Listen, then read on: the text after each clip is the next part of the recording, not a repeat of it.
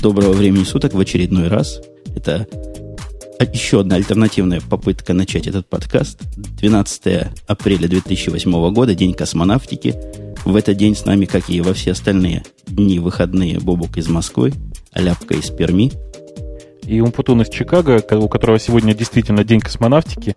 У нас день космонавтики сказывается как-то мало. Я не знаю, у вас там в стране что-нибудь запускают еще?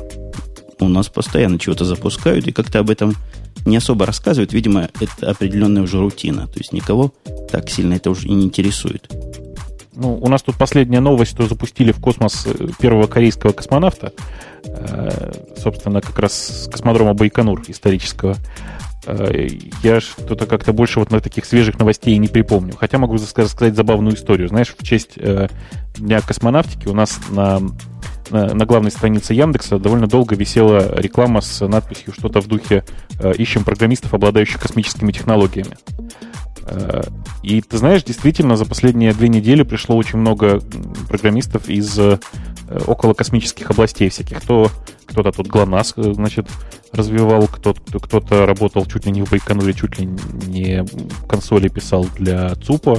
В общем, космические технологии, конечно, в действии, но как-то вот программисты почему-то там бегают. Подожди, а зачем космические программисты нужны? Что запускать собрались? Ну, космические технологии, это же, ну, как сказать, общая фраза такая. Это, конечно же, никто не имел в виду, что мы будем запускать свой спутник. Хотя, слушай, это, мне кажется, теперь, вот теперь мне это кажется богатой идеей. Точно, запустить свой спутник и вещать через него интернет.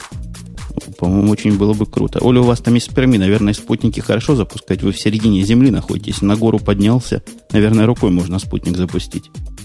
Ага, это очень удобно. Я как раз предлагаю, запустим спутник, будем оттуда радио Ти вещать. И каждый, кто ходит по этой земле, будет его ловить. Вот на сегодня у нас новости в определенном беспорядке расположены, поэтому темы не отражают вообще ничего, хотя первая тема, мне кажется, Бобуку вообще близка. Он у нас человек демоноидный и сильно радовался открытию этого рассадника пиратства. Демонистический еще скажи. Да, я просто жутко рад. Я бегал, прыгал, тут кричал «Ура, ура!», потому что наконец-то, наконец-то открылся наш любимый торрент-трекер Демоноид. Э, торрент-трекер Демоноид известен э, всем и каждому практически, кто пользуется э, торрентами, по крайней мере, за пределами России. В России у нас есть свой явный лидер Torrents.ru. А здесь как бы это ну, такой очень-очень серьезный ресурс, Э, на котором э, исторически так сложилось, что было огромное количество, кстати, э, варезного маковского софта. Если кого очень, он, он очень интересует, обязательно приходите на Демоноид, там все есть. И что самое главное, на Демоноиде всегда и так исторически сложилось, было огромное количество сериалов, которые было практически больше неоткуда выкачать. Оля, а ты с Демоноида вообще знакома? Ты там должна тусоваться, как человек черной стороны нашего пиратства. Меня так представляешь, такой с черной прямо стороны. Нет, я на самом деле очень милая, и я еще в одном из прошлых подкастов говорила, что я с торрентов качать не люблю, они потому что какие-то все странные, там для них нужны какие-то странные программы. И, в общем, обычно тут у меня все мой друг Костя выкачивает, а я только уже потом смотрю. Ну, по-моему, с Демоноидом мы как-то так особо не общались. Ну вот я сегодня утром проснулась, там буквально все, давай во всяких чатах, аськах и своих дневниках писать «Ура, открылся демоноид!» Я вот все хотела как раз спросить, что же в этом такого супер радостного-то? Говорят, радостно то, что его закрыли, и от этого все плакали, и закрыли его вроде бы по требованию Канадской ассоциации звукозаписи.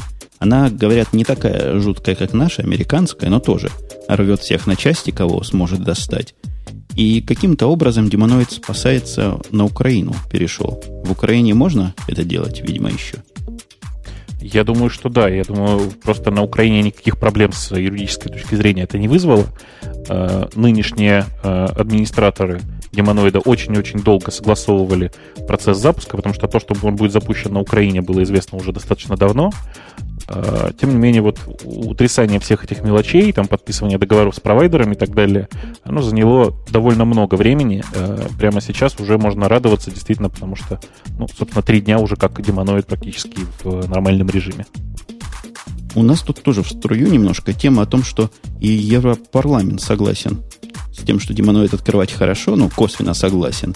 Он осудил приравнивание индивидуального файла обмена к преступной деятельности – мы вроде что-то подобное рассказывали в прошлый раз, но это было не про Европарламент, а теперь это серьезнейший совершенно орган, сказал свое четкое «нет». А индивидуальный файлообмен это если вот я с кем-то сижу, вот так вот и конкретно один на один обмениваюсь, или сюда еще вот входят всякие вот эти вот торренты и так далее? По словам индивидуальный файлообмен, конечно, имелось в виду peer-to-peer э, передача файлов, а peer-to-peer передача файлов это, собственно, торренты и все такое. Да-да, я тоже почти, почти уверен, что они разделяют индивидуальный как peer-to-peer, а не индивидуальные, как если открываешь веб-сайт, на который кладешь HTTP-ссылки. Мне кажется, вот такого характера разделения имеется у них в мозгу. Мне кажется, они просто очень четко разделяют. Есть демоноид, который, собственно, peer-to-peer, и Olaf MP3, который, ну, плохой, негодный и уже закрытый. Да, это тоже была новость, кстати. Я не помню, промелькало у нас или нет, что всякие вот эти лицензии, на, которые, на основе которых работал Olaf MP3, они приравниваются уже незаконными каким-то последним законодательством российским. Это вообще так? Расскажите мне, мои российские коллеги. Слушай, я прямо сейчас подробностей просто не помню. Я помню, что мы про это уже разговаривали тут вот буквально на днях, и суть там заключалась в том, что, собственно, вот эта, эта компания, которая обеспечивала, э, так, так сказать, лицензионную частоту того, что раздавала OLF MP3, она прекратила свое существование, сейчас занимается совершенно каким-то своим другим бизнесом. Э, схожим, но другим. Поэтому, э, видимо, действительно сейчас легально продавать музыку по тем ценам, по которым умудрялся это продавать Olaf MP3, практически нереально. А меня вот удивило вот в этой заметочке про Европарламент, не знаю, обратили ли вы на это внимание, на совершенно драконовские французские правила. Мне не очень понятно вообще, кому пришло в голову такую норму вводить, о том, что любой пользователь интернета, троекратно пойманный на файлообмене, лишается права доступа в сеть. Помните, когда-то были, во всяком случае, я помню, когда был маленький, рассказывали, что в Калифорнии такие жуткие, жуткие уголовные правила. Если человек четвертый раз попадает в тюрьму, его обязательно сажают на электрический стул. Ну, это немножко, немножко не совсем так, но, тем не менее, это что-то напоминает. Тут три раза словил, тебя отключили от интернета. А как технически они тебя отключают от интернета? Как это вообще происходит, по вашему мнению? Не, не знаю, я вообще не понимаю, как можно отключить от интернета. Это значит, что нужно обязательно еще отобрать телефон, потому что телефоны сейчас все с интернетом. И сложно отключить услугу GPRS вообще. Я, у меня ни разу не получилось пока. А, вообще это очень напоминает, простите, я не знаю, там футбол какой-нибудь. Что за привычка выдавать красные карточки? Ну, это значит, нельзя, допустим, человеку купить во Франции iPhone. То есть его заносят в какую-то базу и говорят, так, iPhone тебе нельзя, вот такой телефон с поддержкой 3G тоже нельзя, такой телефон, который может быть Bluetooth модемом, тоже нельзя. Это бред какой-то. Ну, наверняка как-то можно. Я вот читала про какого-то хакера, который что-то там очень серьезное взломал по интернету, и вот к нему там в дом чуть ли не милиция каждый день приходит, они ему на комп поставили какую-то специальную программку и проверяют, не выходит ли он там каким-нибудь тайным образом в сеть, и телефон у него вроде тоже там какой-то закрытый. В общем, вот может быть и такое. ГГ. Нам в чате пишут, что на стул не сажают в Калифорнии, но дают пожизненные заключения. Ну, если три раза поймают, например, за мордобой, ну, поверьте, четвертый раз, если поймают за мордобой, не дадут пожизненное заключение. Вы немножко ошибаетесь. Так, я не понял, а что дадут? Будут пожизненно бить морду? Ну, дадут, что положено дать, но вряд ли дойдет до пожизненного заключения. Как, как, какие серьезные законы в Калифорнии. Прямо вот я прям, прям трепещу. Э, что касается программок, которые могут вдруг не дать какому-то хакеру значит, пользоваться интернетом, ну, вы сами подумайте, насколько это смешно.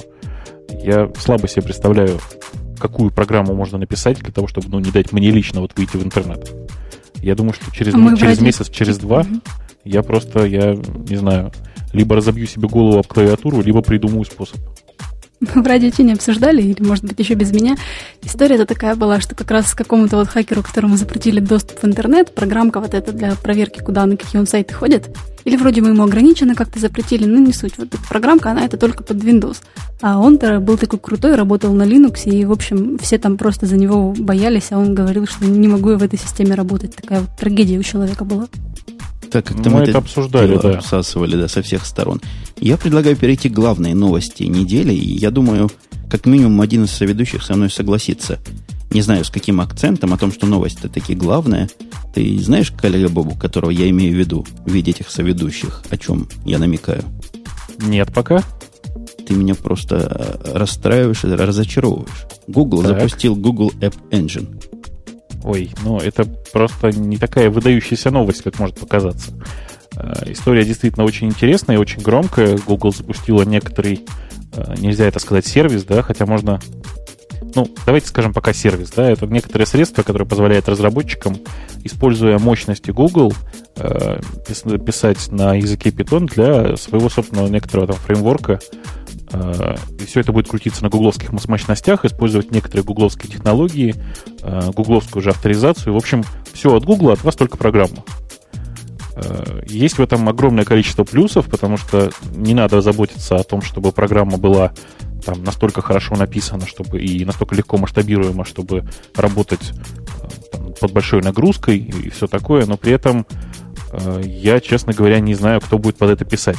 Я посмотрел сейчас список людей, которые присоединились к этой программе. Было выдано, я, насколько я понимаю, 10 тысяч, ну, если можно так сказать, инвайтов или 10 тысяч регистраций. И прямо сейчас я чего-то не увидел пока ничего серьезного, несмотря на то, что вот 4 дня уже прошло. Издеваетесь? 4 дня, целых 4 дня прошло. Во-первых, первая серьезная появилась. А именно мы чуть ниже, у нас была тема о, о OpenID, который теперь через Google у вас доступен. Вот это пример реальной вот такой аппликации, которая там может быть. И я вообще где-то в Твиттере написал, что, на мой взгляд, это новая революция. Я сильно с восторгом к этому факту отношусь, и, и объясню почему. Мне кажется, ты, ты правильно совершенно замялся, попытаясь объяснить, что это вообще такое, является ли это платформой или языком, или что. Я думаю, правильнее всего сравнить это, хотя технически это абсолютно неверно, ничего общего нет, с э, изобретением компиляторов вообще.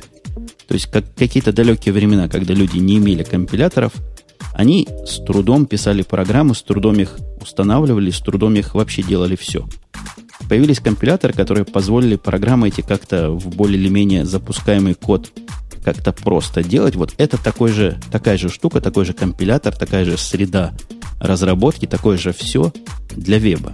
Такого не было давно, и было просто странно, что такого нет широкодоступного давно. И вот оно появилось. Не, ну, Жень, конечно же, все совсем не так, потому что есть огромное количество фреймворков, которые это автоматизируют. Давай вспомним, там, не знаю, Ruby on Rails, у которого все это на самом деле есть. А, другое дело, что оно не очень хорошо живет под нагрузкой, но реализовать сайт, который там, действительно будет подвергаться большой нагрузке, довольно тяжело. А на мощностях Google, как ты понимаешь, например, порный ресурс не сделаешь при всем желании. Ой, слушайте, опять сказал слово порно на, на весь подкаст. Слушайте, на всю аудиторию. Кошмар. Не, подожди, а, подожди, я тебя перебью да. сразу, потому что мне кажется, это точка недопонимания. Я попытался объяснить своему начальнику, что это такое, и он мне тоже примерно то же самое отвечал. Говорит, а зачем нам это надо? Не нам вообще, зачем это миру надо, если есть всякие Ruby, если есть всякие другие фреймворки. Здесь речь идет не о фреймворке или не только о фреймворке. Здесь речь идет о решении где на вход ты подаешь свой код, на выходе ты получаешь работающую аппликацию и не задумываясь вообще на вопросом, который ты поднял. Нагрузка, не нагрузка, база данных, сколько запросов, как это параллелится. Самой той самой головной болью и той самой и вообще, даже не знаю правильного слова, тем самым ужасом, который преследует особенно начинающих разработчиков, у которых есть идея, есть возможность реализовать, но вот на все остальное не хватает либо опыта, либо технической базы, либо денег. Слушай, на самом деле, э, к сожалению, большая часть начинающих разработчиков с проблемами нагрузки не сталкивается вообще, потому что э, в тот момент, когда э, разработчик написал что-то такое настолько интересное, что оно привлекло большую аудиторию, он уже далеко не начинающий разработчик. В реальной жизни, к сожалению, большая часть того, что требует большой нагрузки, серьезных каких-то там подходов к данным и так далее, все это чаще всего это некоторые бизнес-приложения, да, или приложения, на которых человек пытается или хочет зарабатывать деньги. А на этой платформе, к сожалению, с деньгами очень-очень трудно будет. Потому что понятно же, что Google тоже, в общем, не, как это сказать, не, не, не собирается терять свои деньги от этого и где-то здесь будет зарабатывать, рано или поздно. А, кроме всего прочего, ты же понимаешь, да, один раз привязавшись к этой платформе, ты не сможешь с нее слезть никогда. А, по самой банальной причине. Ты никогда не сможешь отказаться от этой базы пользователей. Представь себе, что ты родил некоторый гениальный проект в, этом, в, этой, в этой гугловской среде, ре реализовал его, несмотря на то, что это будет сопряжено с гигантскими трудностями совершенно. Я не знаю, пробовал ты уже нет под это писать, но на самом деле это очень тяжело. Под это писать тяжело? Я написал Hello World под это дело за, за три минуты. И принципе, и в принципе мне вполне понятно, чего, как это все делается. Такой довольно низкоуровневый фреймворчик, без всяких этих заморочек, хотя я не очень глубоко. Тебе прислали уже приглашение? Ты в списке Да, конечно. Тысяч? Я... Да, да, да, да, да, конечно. Да, вот мы с тобой там сидим. Ну, вот, к примеру, какой-нибудь чатец написать или какую-нибудь морду для джабера. Это расплюнуть на этой штуке сделать, и голова не болит. Делаешь, работает. Причем пишешь на питончике, надо сказать, что пока единственный доступный язык для написания всего кода это питон. Ты, кстати, думаешь, почему? Я хорошо знаю почему, потому что, собственно, это э, тот проект, который, на который, видимо, пришел в Google Guido Van Rossum, э, и, собственно, Гвида это все, всем этим занимался, все это реализовывал в, как, как, как идеолог. И, в общем-то, стало теперь понятно. Я активно слежу за двумя развивающимися фреймворками для веба. Один называется WebP, второй называется Django. Э, оба они очень-очень активно были изученный э, который пришел в каждый из них, и на самом деле он взял от обоих лучшее и попытался реализовать в этой среде. Э, мне кажется, что получилось, в общем, довольно неплохо.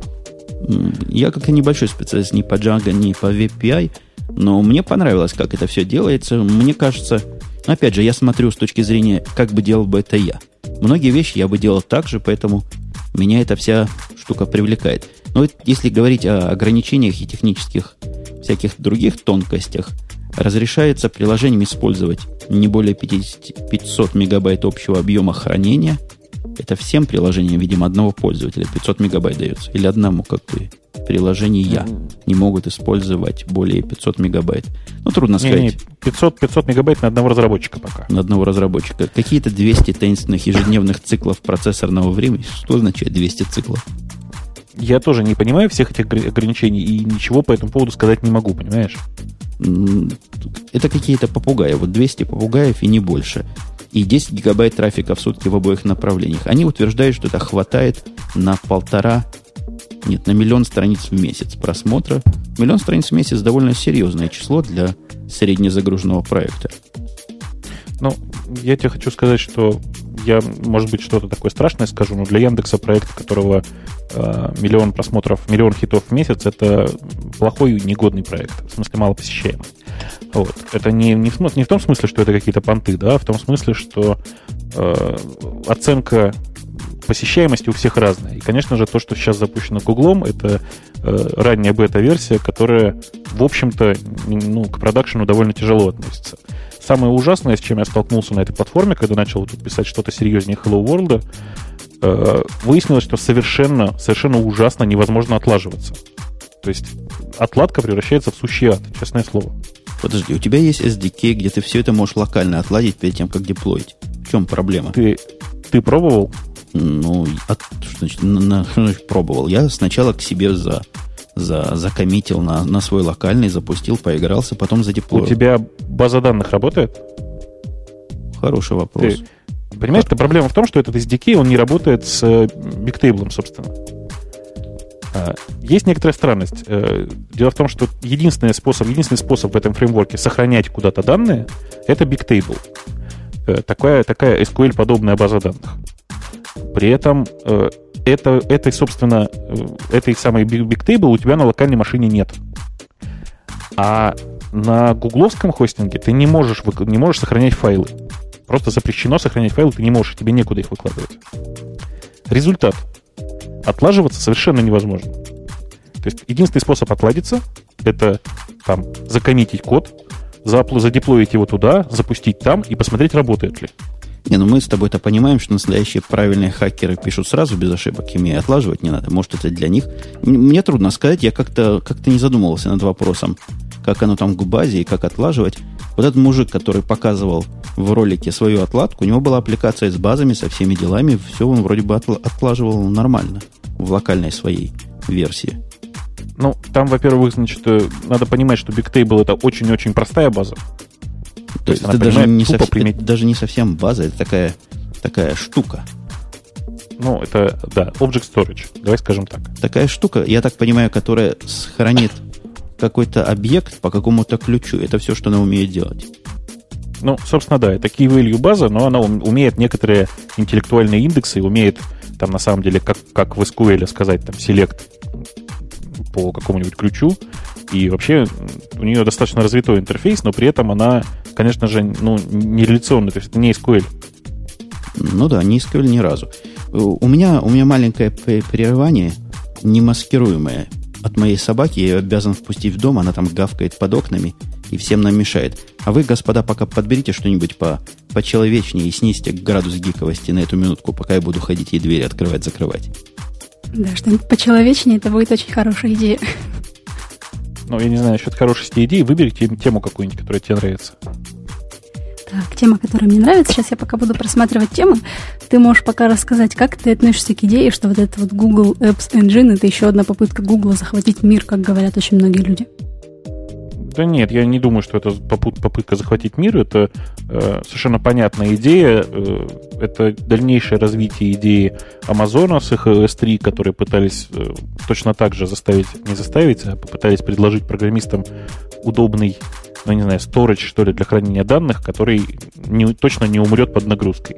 То же самое пытается сделать и Google. Я думаю, что там, после того, как пройдет вот эта триальная, триальная версия, будет, будут озвучены честно, честно цены, и Google просто будет пытаться зарабатывать на этом деньги. Ага, и тем временем придумала, вернее, не придумала, а нашла в нашем блокноте тему. И вот поговорим про ваших любимых конкурентов. Mail.ru создает сеть одномыльников. Такая вот тема. Читал ты ее? Ну, ты мне сначала ответь на вопрос, а чем они нам конкуренты? Ну, как это называется? Это веб-портал, который тоже предлагает поиск, предлагает почту, там всякие блоги так, ну, и да, в каком-то да. смысле. Да, ну, во-первых, э, если расценивать почту и поиск, то, конечно, мы для них конкуренты, причем не самые сильные. А что касается поиска, ну да, они предлагают поиск, но э, каждый, кто, в общем, попробует этот поиск, он должен хорошо понимать, что это на самом деле не, не поиск Мыла, это поиск Яндекса. Ну, это да, это мы в курсе, но знаешь, многие говорят про Яндекс, что Яндекс в каком-то смысле косит под Mail.ru, потому что Mail.ru это такой человеческий проект для блондинок, а вот всякие сервисы типа Яндекс Фотки и Ярушки, это тоже все вот так вот для блондинок под Mail.ru.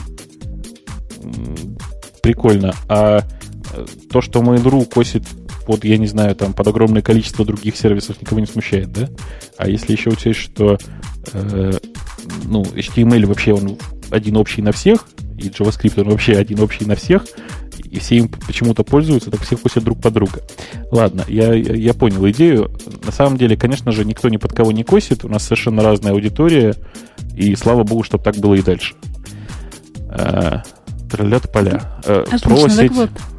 Да. В чем у нас состоит тема? В том, что Mail.ru решил в очередной раз устроить огромную рассылку, которую много, многие уже сочли за спам, рассылают они письма и всех приглашают на мой мир. Но лично меня приглашали не только на мой мир, меня еще приглашали на фотки, и куда меня только не пригласили. Пришло, по-моему, письма 4 или 5. Под конец я уже просто нажала сообщить о спаме, потому что меня это уже вообще все достало. Еще тут так интересно сказано, что вот Mail.ru утверждает, что у них аудитория 50 миллионов человек, и в скобках написано, что интернетом всего в России пользуется 40 миллионов.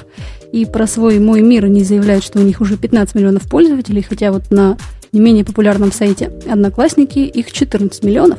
Так вот, а свою спам-рассылку Mail.ru объясняет, как, мол, ищите своих одноклассников на нашем моем мире. Вот такая вот вещь. Вот как вы к таким методам продвижения относитесь? Бобук, ты относишься ну, к, к, к моему миру? Я вообще про него, по-моему, первый раз сейчас услышал. Это как Нет, одноклассники, я, да? Я за этим проектом, конечно же, слежу. Я не могу сказать, что это успешный проект. Э, пока что это выглядит так, что «Мой мир» — это проект, в который э, Mail.ru пытается безуспешно пока гнать аудиторию, э, очень активно туда загоняет аудиторию. На самом деле, конечно же, цифры очень красивые, но, как обычно, неправдивые. Ну, я не знаю, это такая традиция у Mail.ru. Mail.ru постоянно раскручивает сами себя цифрами, которые совершенно нереальны. То есть мы все хорошо знаем, что не может быть аудитории Mail.ru 50 миллионов. И, ну, при всем желании. Я также сильно сомневаюсь и про 40 миллионов. Когда-то, если ты помнишь, мы обсуждали какое-то время, совсем недавнее время назад, о том, что это планы. Планы, что было 40 миллионов, а теперь о 40 миллионах говорятся как о факте медицинском и всем известном. Что неужели 40 миллионов слушать? Тогда у меня опять вопрос, почему нас не слушает хотя бы 10 миллионов из этих 40 миллионов пользователей интернета? Нет, ты понимаешь, какое дело? Я прекрасно себе представляю статистику Mail.ru, и э, вот прямо сейчас я просто ее открыл, и я хорошо вижу. Смотри, у нас есть, э, у них есть две, две, две колоночки. Одна называется хосты, вторая называется посетители. Как ты думаешь, вот не глядя, как ты думаешь, какое примерно соотношение должно быть между хостами и посетителями? Задумался. Ну, вот просто как тебе твоя банальная эрудиция подсказывает? Ну, видимо, под посетителями имеют в виду уникальный IP, видимо, так? Или, или ну, что? Нет, хост, хост это как раз уникальный IP. А, хост, а посетитель Итак, это кто? Сочетание, сочетание, сочетание хоста, там, причем с э, проброшенным, если это локальная сеть, с проброшенными данными, потом какой-то хост и так далее. То есть вот это, это вот оно. А посетители это, это люди, которые заходят с этого компьютера. Ну, ты же понимаешь, что на некоторых компьютерах бывает сидит там два человека, три человека. Да, понимаю, что бывает. Но даже никакой теории нет, какое отношение должно быть и какое оно у нормальных людей бывает. Ну, мне вот кажется, что стандартное соотношение между хостами и посетителями где-то примерно 2,5-3. Ну. Вот примерно так. У Mail.ru, чтобы было понятно, хосты 14 тысяч, 14 миллионов написано, а посетители 52 миллиона. Я, честно говоря, не верю в такое сочетание. Ну, просто не верю. Не, ну согласись, 14 миллионов, даже не говоря про те 50 миллионов, которые непонятно как считались, но 14 миллионов как-то сильно звучит. Серьезно, круто звучит. Если 14 миллионов разных компьютеров туда ходит, то честь и хвала ну, это, этому это, это в месяц. Это в месяц, конечно. Это месячная аудитория. Но а они, когда хосты считают, они понимают, что адрес может быть динамический, и считать надо, например, да, да, да, кубки, да, у а, человеков. Не, не, не, так не считают. Не? Так не бывает. Нет, так считать нельзя. Это очень сложно все, потому что куки бывают против протухают, а потом бывает ситуация, когда человек там, переустановил браузер и так далее. Это все очень сложно. Ну, мы тоже сталкиваемся с проблемами надежного подсчета слушателей примерно по таким же причинам, хотя нам, в общем, проще. Хотя не со всеми проще. Похожие проблемы и у нас возникают. А, ты, короче говоря, против Mail.ru. Я тут начало этой беседы немножко упустил. Ты говоришь, Mail.ru отстой, Яндекс рулит. Это твое, твое мото и твое лого. Да не, не, не, у нас еще раз повторюсь, у нас совершенно разная аудитория, и э, большая часть аудитории Mail.ru, я уверен, считает нормальным э, то, что к ним приходит в день, там, не знаю, по два, по три письма от компании Mail.ru со словами «А вот у нас новый проект Mail.ru, это, мой мир, а вот у нас новый проект фотки». Э, аудитория Яндекса просто чуть более серьезная, как это бывает обычно.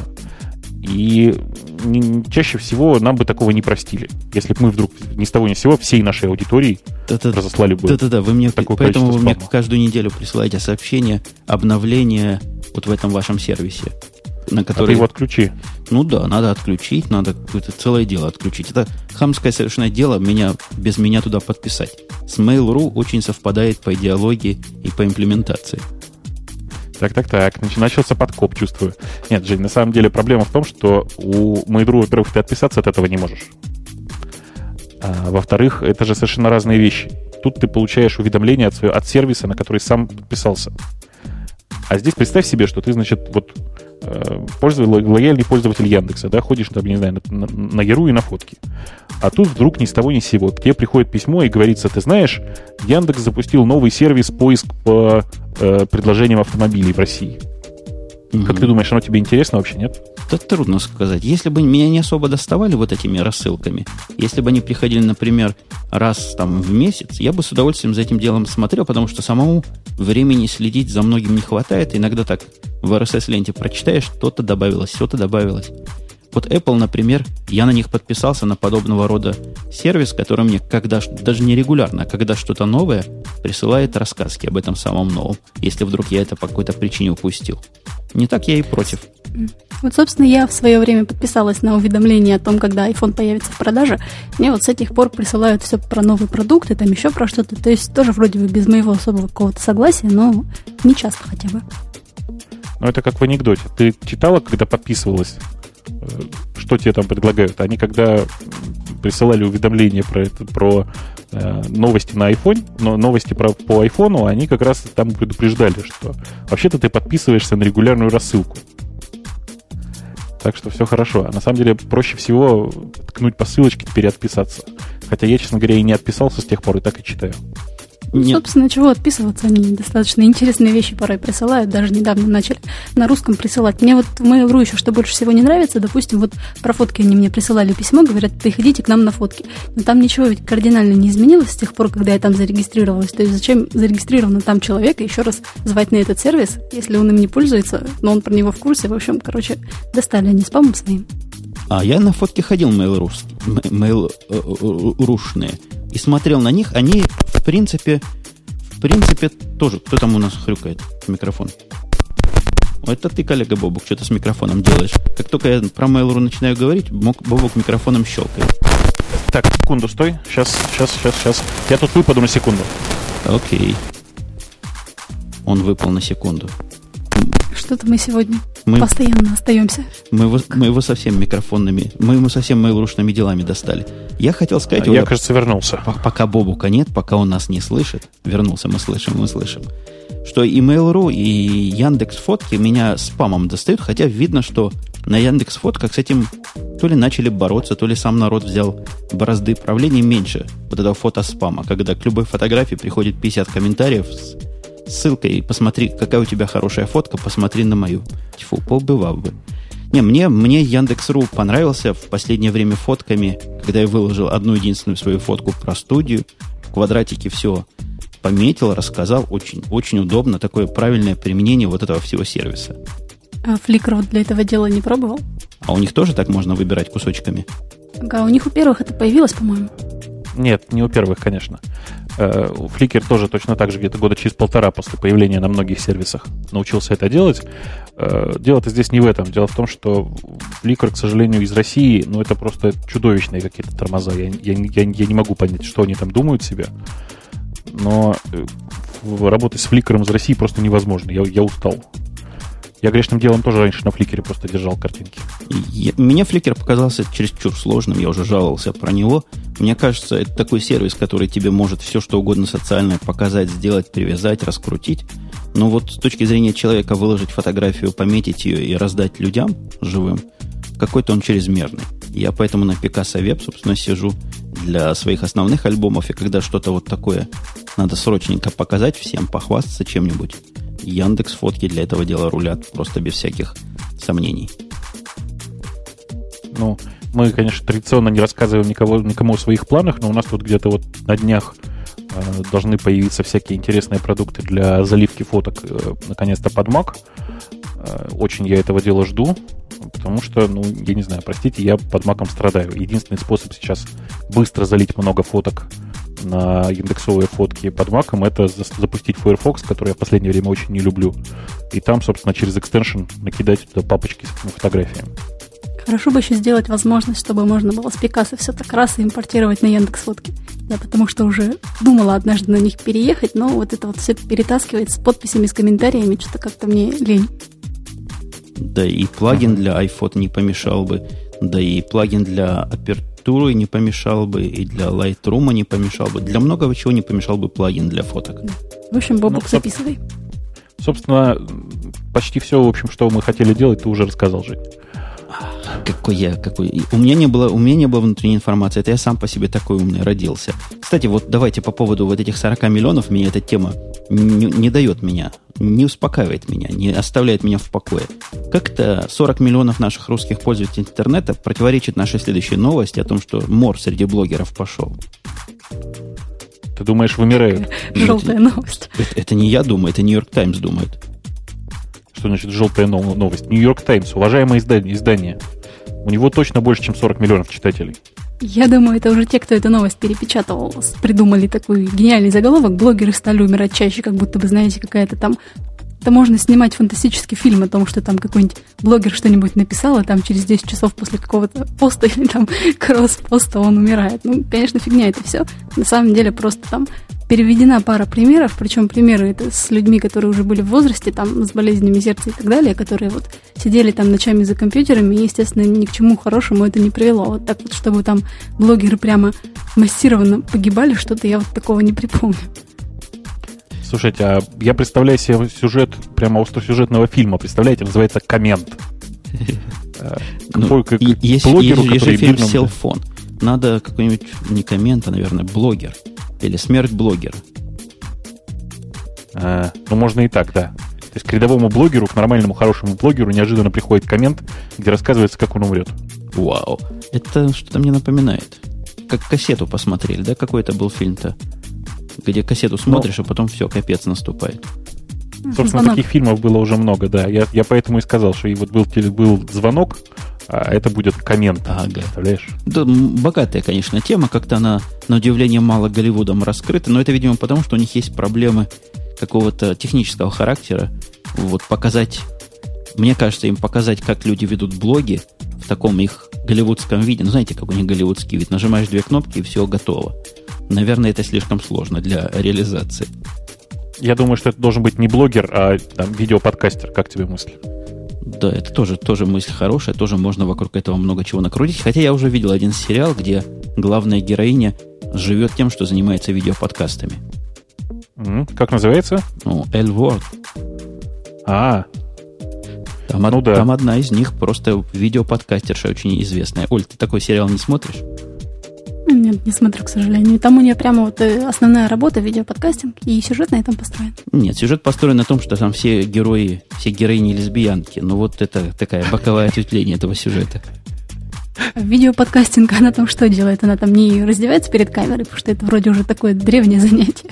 Нет, нет, она там, она защищает права меньшинств. Вот в тех двух видеоподкастах, ага. что там показали, вот за голубых, хотя там голубые за людей не считаются, а вот и своих лесбиянок тоже во все защищает.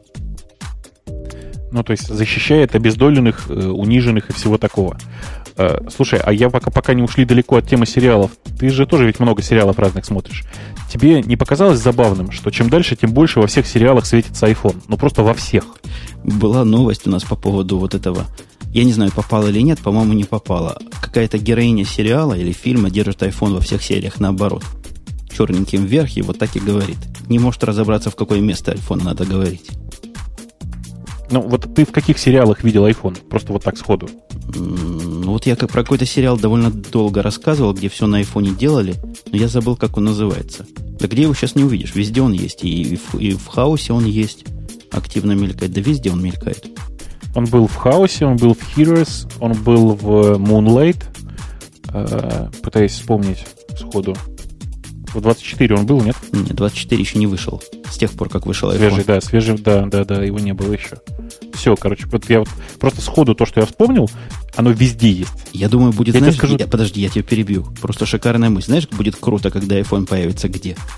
Mm-hmm. В Battlestar Galactica. Во-первых, он не, не квадратный, как, как у них там. У них же квадратики там нельзя. Как раз у него углы скруглены. Просто подходит по дизайну туда. Слушай, я, я тебе скажу больше. В э, знаменитейшем сериале «Сиськи-письки шоу», простите, появился iPhone. О чем мы говорим, в конце концов? Ты... Он везде. Ужас просто. У нас у всех троих по айфону есть, как минимум по одному на ведущего. Э, ты знаешь, я тут, прости, у меня значит, была такая жуткая серия, ситуация, у меня разбился iPhone. Причем разбился, ну, давай скажем так, он пролетел э, 3,5 метра, ударился об стену, и после этого очень странно сломался очень интересно сломался. У него пошла трещина по экрану, экран при этом все показывал, все хорошо, но экран больше не реагировал вообще ни на что, и что самое страшное, не реагировала ни одна кнопка. Но эта скотина принимала звонки, при этом взять их было невозможно, как ты понимаешь. Экран же залочен, не работает ничего. А, эта скотина, значит, мало того, что она сломалась в тот момент, когда через 7 минут должен был звонить будильник начал звонить будильник. Я просто, я, я не знаю, я бегал по комнате и думал, что же с ним такое сделать. Понимаешь, он же звонит, зараза, и не перестает, да еще и вибрирует. Чем все закончилось? Он сначала, видишь, он сначала попытался убиться об стену, у него не вышло. После этого он решил утопиться. Я ему налил тазик воды, положил туда iPhone. Вообще надо было, конечно, снимать на видео, потому что еще 7 минут эта скотина звонила. Из-под воды. Под воды, из-под воды. Слушай, звонила и вибрировала. Об, звонила об стенку, и вибрировала. Ты, ты признайся, об стенку он первый раз ударился, видимо, когда будильник первый раз включился. Не, не, ну не настолько. Я не настолько ненавижу будильники, я нормально совершенно их воспринимаю. Так вот, я выяснил страшное, понимаешь, он 7 минут звонил, Потом он перестал звонить. Я когда подошел, я понял, что не так. Во-первых, через 7 минут он по-прежнему, у него горел экран, все было хорошо.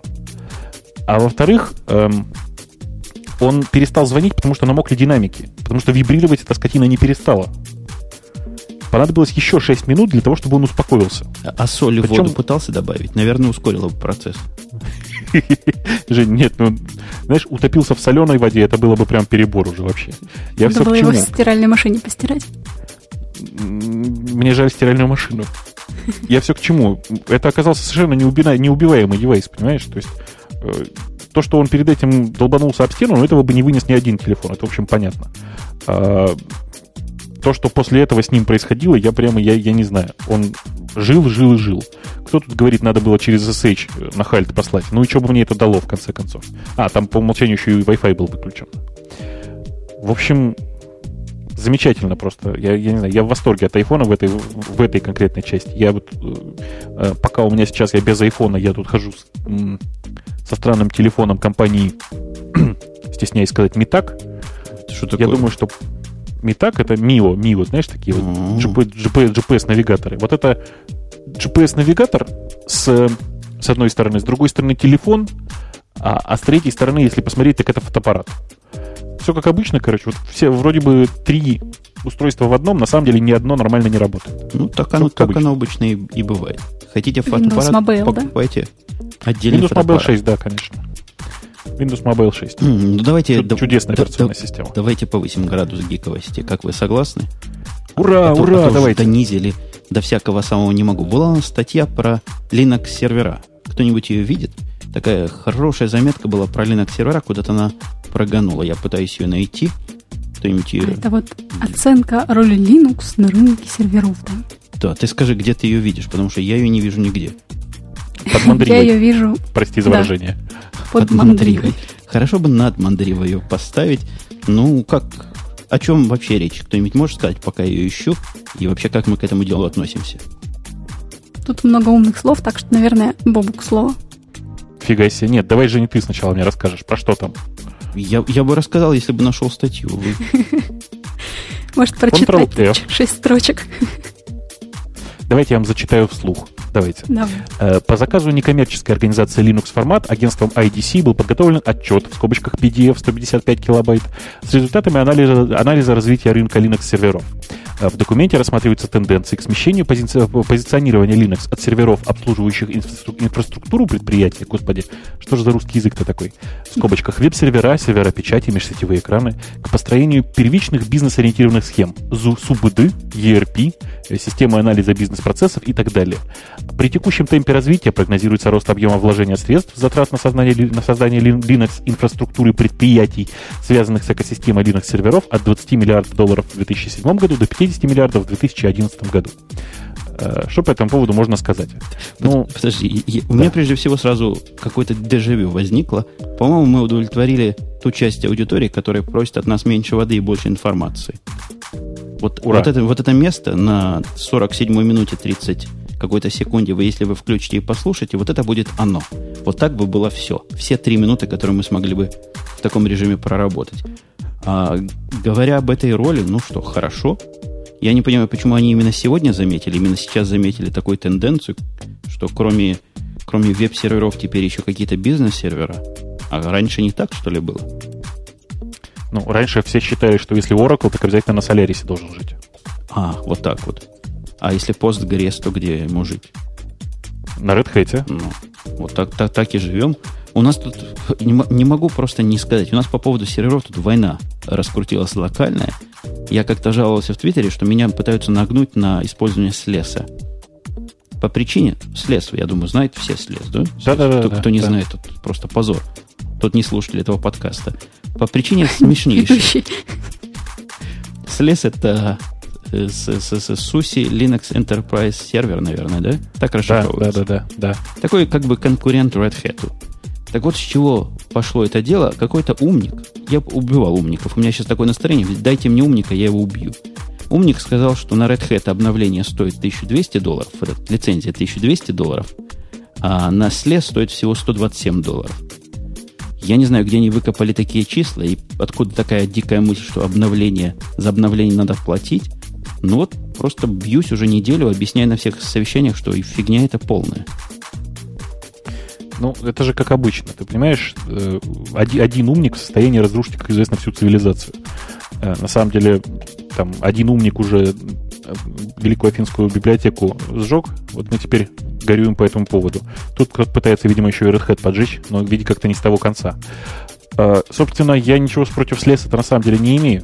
У меня просто есть четкое неприятие продуктов компании Navel с некоторых пор. Поэтому я побаиваюсь. А ты-то, собственно, чем так против? У меня 100 серверов под Red Hat Enterprise Linux 5. Ты представляешь себе, да, я вот сейчас все бросаю и буду пробовать, как это все дело будет на слесе работать. Зачем? Почему? Для чего? Зачем трогать ну, то, что, что работает? Потому что кто такие Red Hat? Это какие-то новички, никому не, неизвестно, что такое слез. Это Navel, компания, которая на рынке интернет-серверов уже последние 25 лет. Э, зарабатывающая бешеные деньги, активно спонсируемая Microsoft.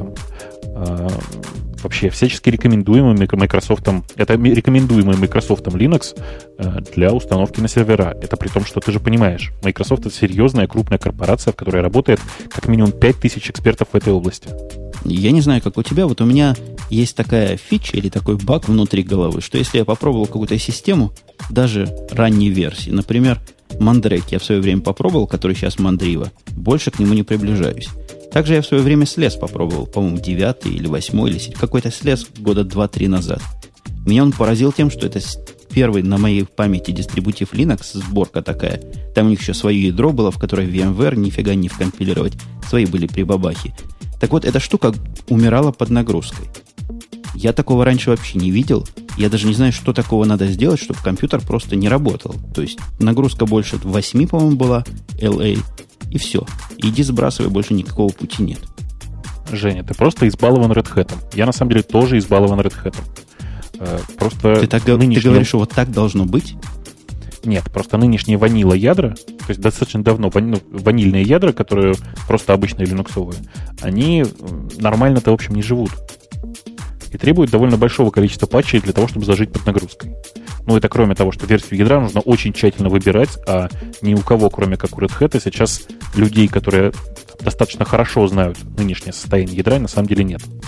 Ну, в общем, я думаю, вывод нафиг-нафиг нам этот переход. Хотя распространение Linux на внутренние инфраструктурные места мы приветствуем и видим. Ну, у нас это давно идет, так что для нас это не новинка. Если для кого-то это новинка, то молодцы.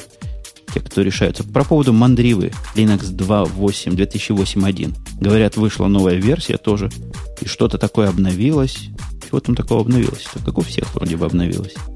Да ладно. Нет, там на самом деле много-много интересного. Давай. Э, сходу то, что я вижу, это Pulse Audio, это замена старому-старому, собственно, ESD и одновременно замена старому-старому сервису ART для KDE.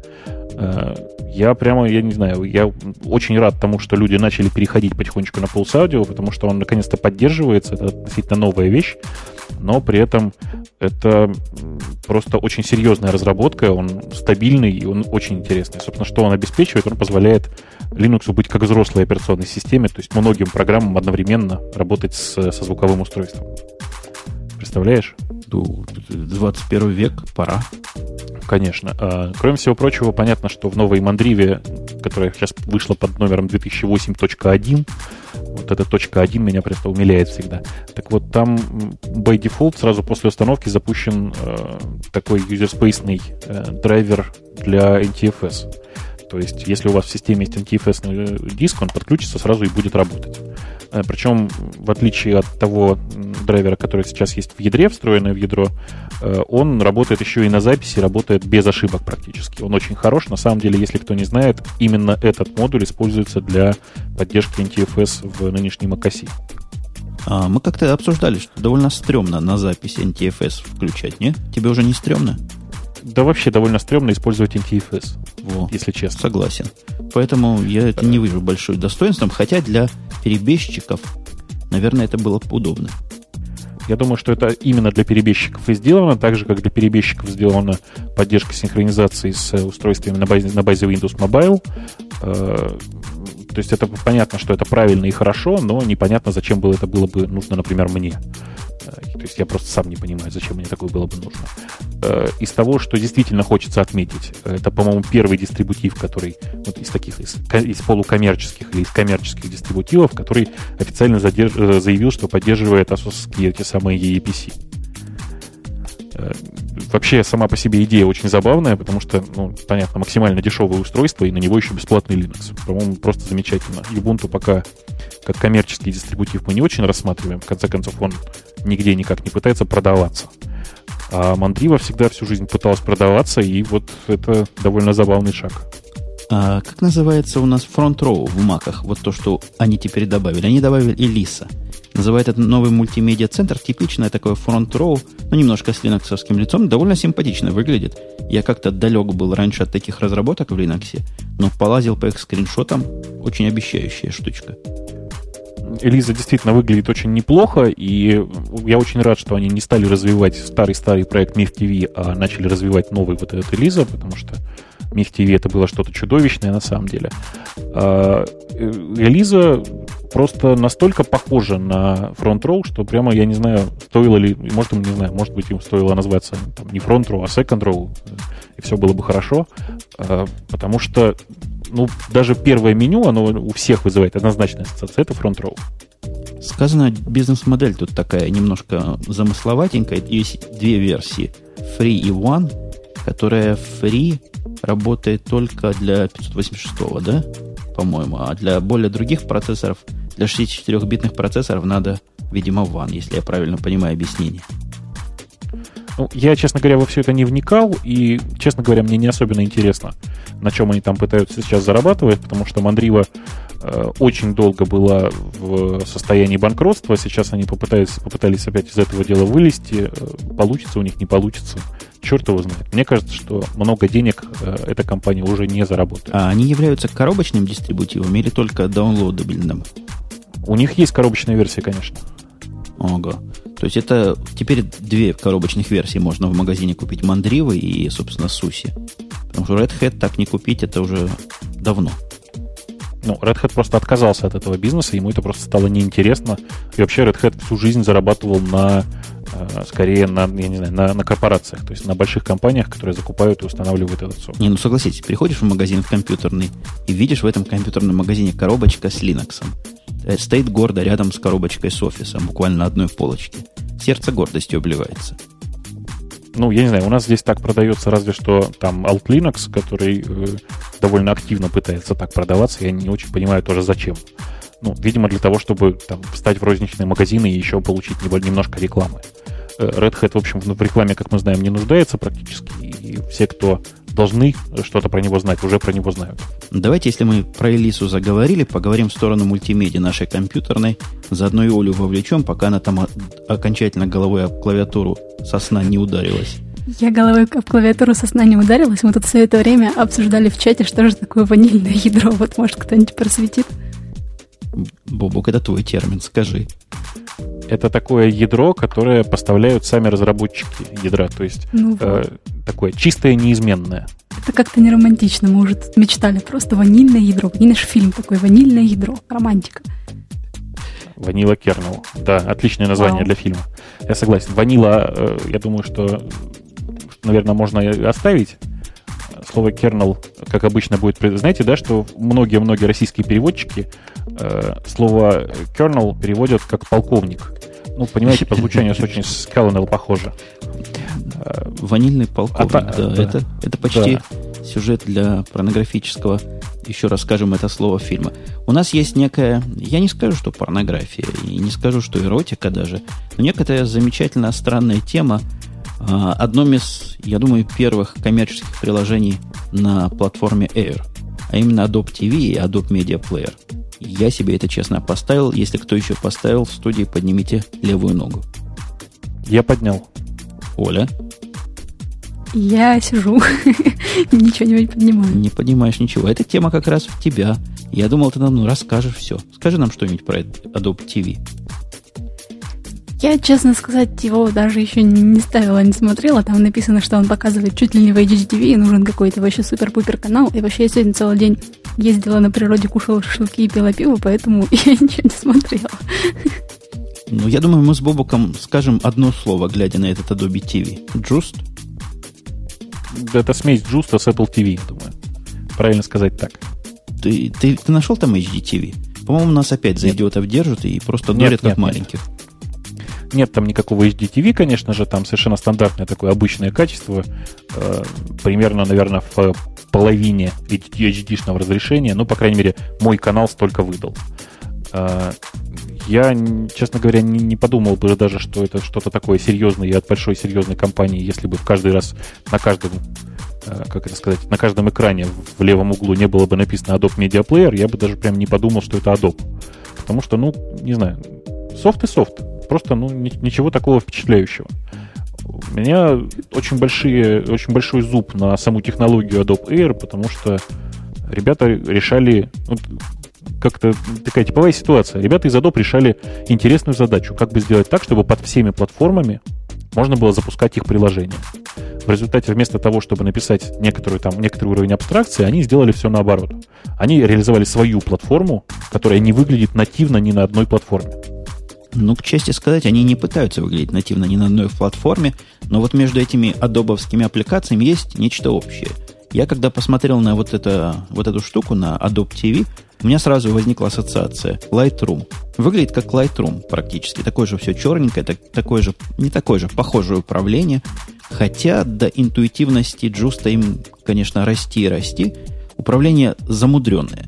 Мне оно напомнило попытку скрестить джуста с iTunes. Вот что-то такое. Ну, вот, вот мне она показалась ближе не к iTunes, а к Apple TV почему-то, но тем не менее, вот это действительно так. Вот, очень сильно видно э, джустовские корни. Просто очень-очень сильно видно. Вот по поводу канала на HDTV, который нужен, мне кажется, вас, вас нас всех дурят. Я пробовал это дело на канале в 20 мегабит. Если им такого канала мало, я не знаю, какой им канал нужен еще. И качество было, ну, я не скажу, что лучше, чем у Джуста, который себя IGTV гордо не обзывает. Мне показалось, что там... качество, да, точно такое же просто. Телеканалы там откуда берутся? Это которые в интернете вещают, и они сразу же в эту программку или как вообще?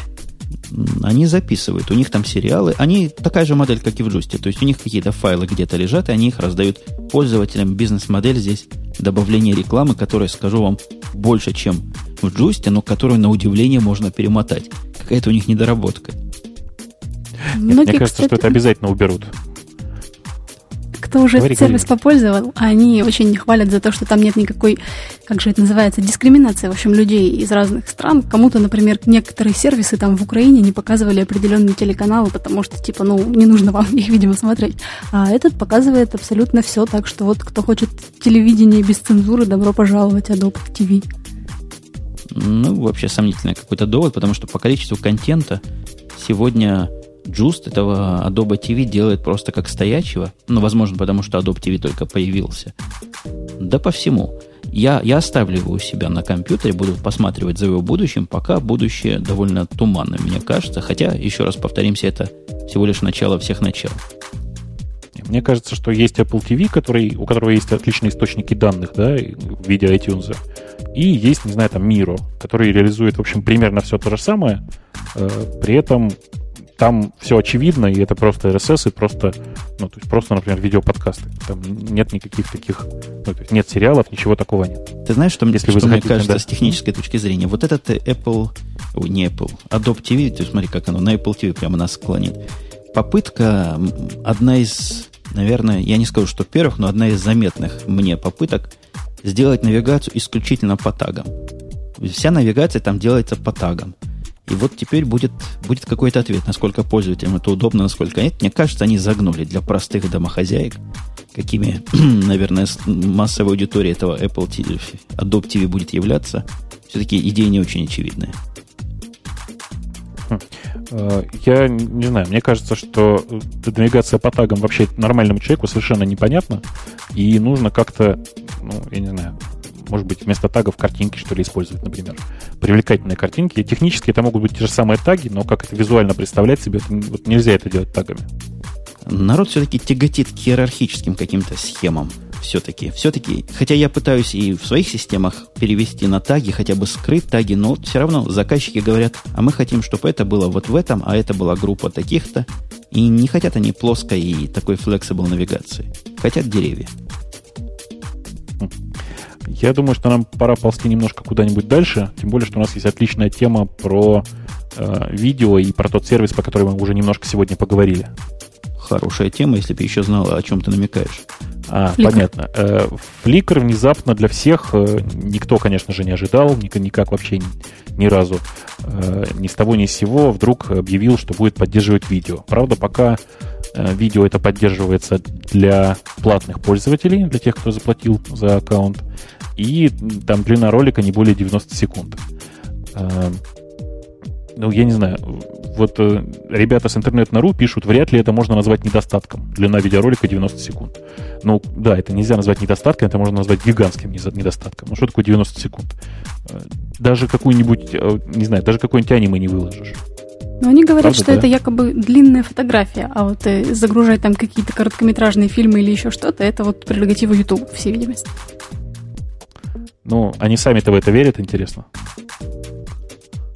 Ну вот смотри, если они рассматривают... Мне кажется, интересная идея. То есть есть два вида видео, для меня во всяком случае. Одно видео, которое снимается на фотоаппарат, а одно видео, которое снимается не на фотоаппарат. Для видео, которое снимается на фотоаппарат, сервиса, видимо, не было такого. И, видимо, видимо, вот этот фликер хороший кандидат. Ну, на самом деле, конечно же, может быть, что это действительно предназначено только для э, тех, тех коротких роликов, которые снимают люди на, на фотоаппараты, но я тогда не понимаю, почему ограничения пока на платных пользователей. В конце концов, этих роликов так мало, что э, можно было открыть сразу на всех и не париться. Ну, это ладно. Ограничения ограничениями. Возможно, они делают какие-то технические свои бета-тестирования.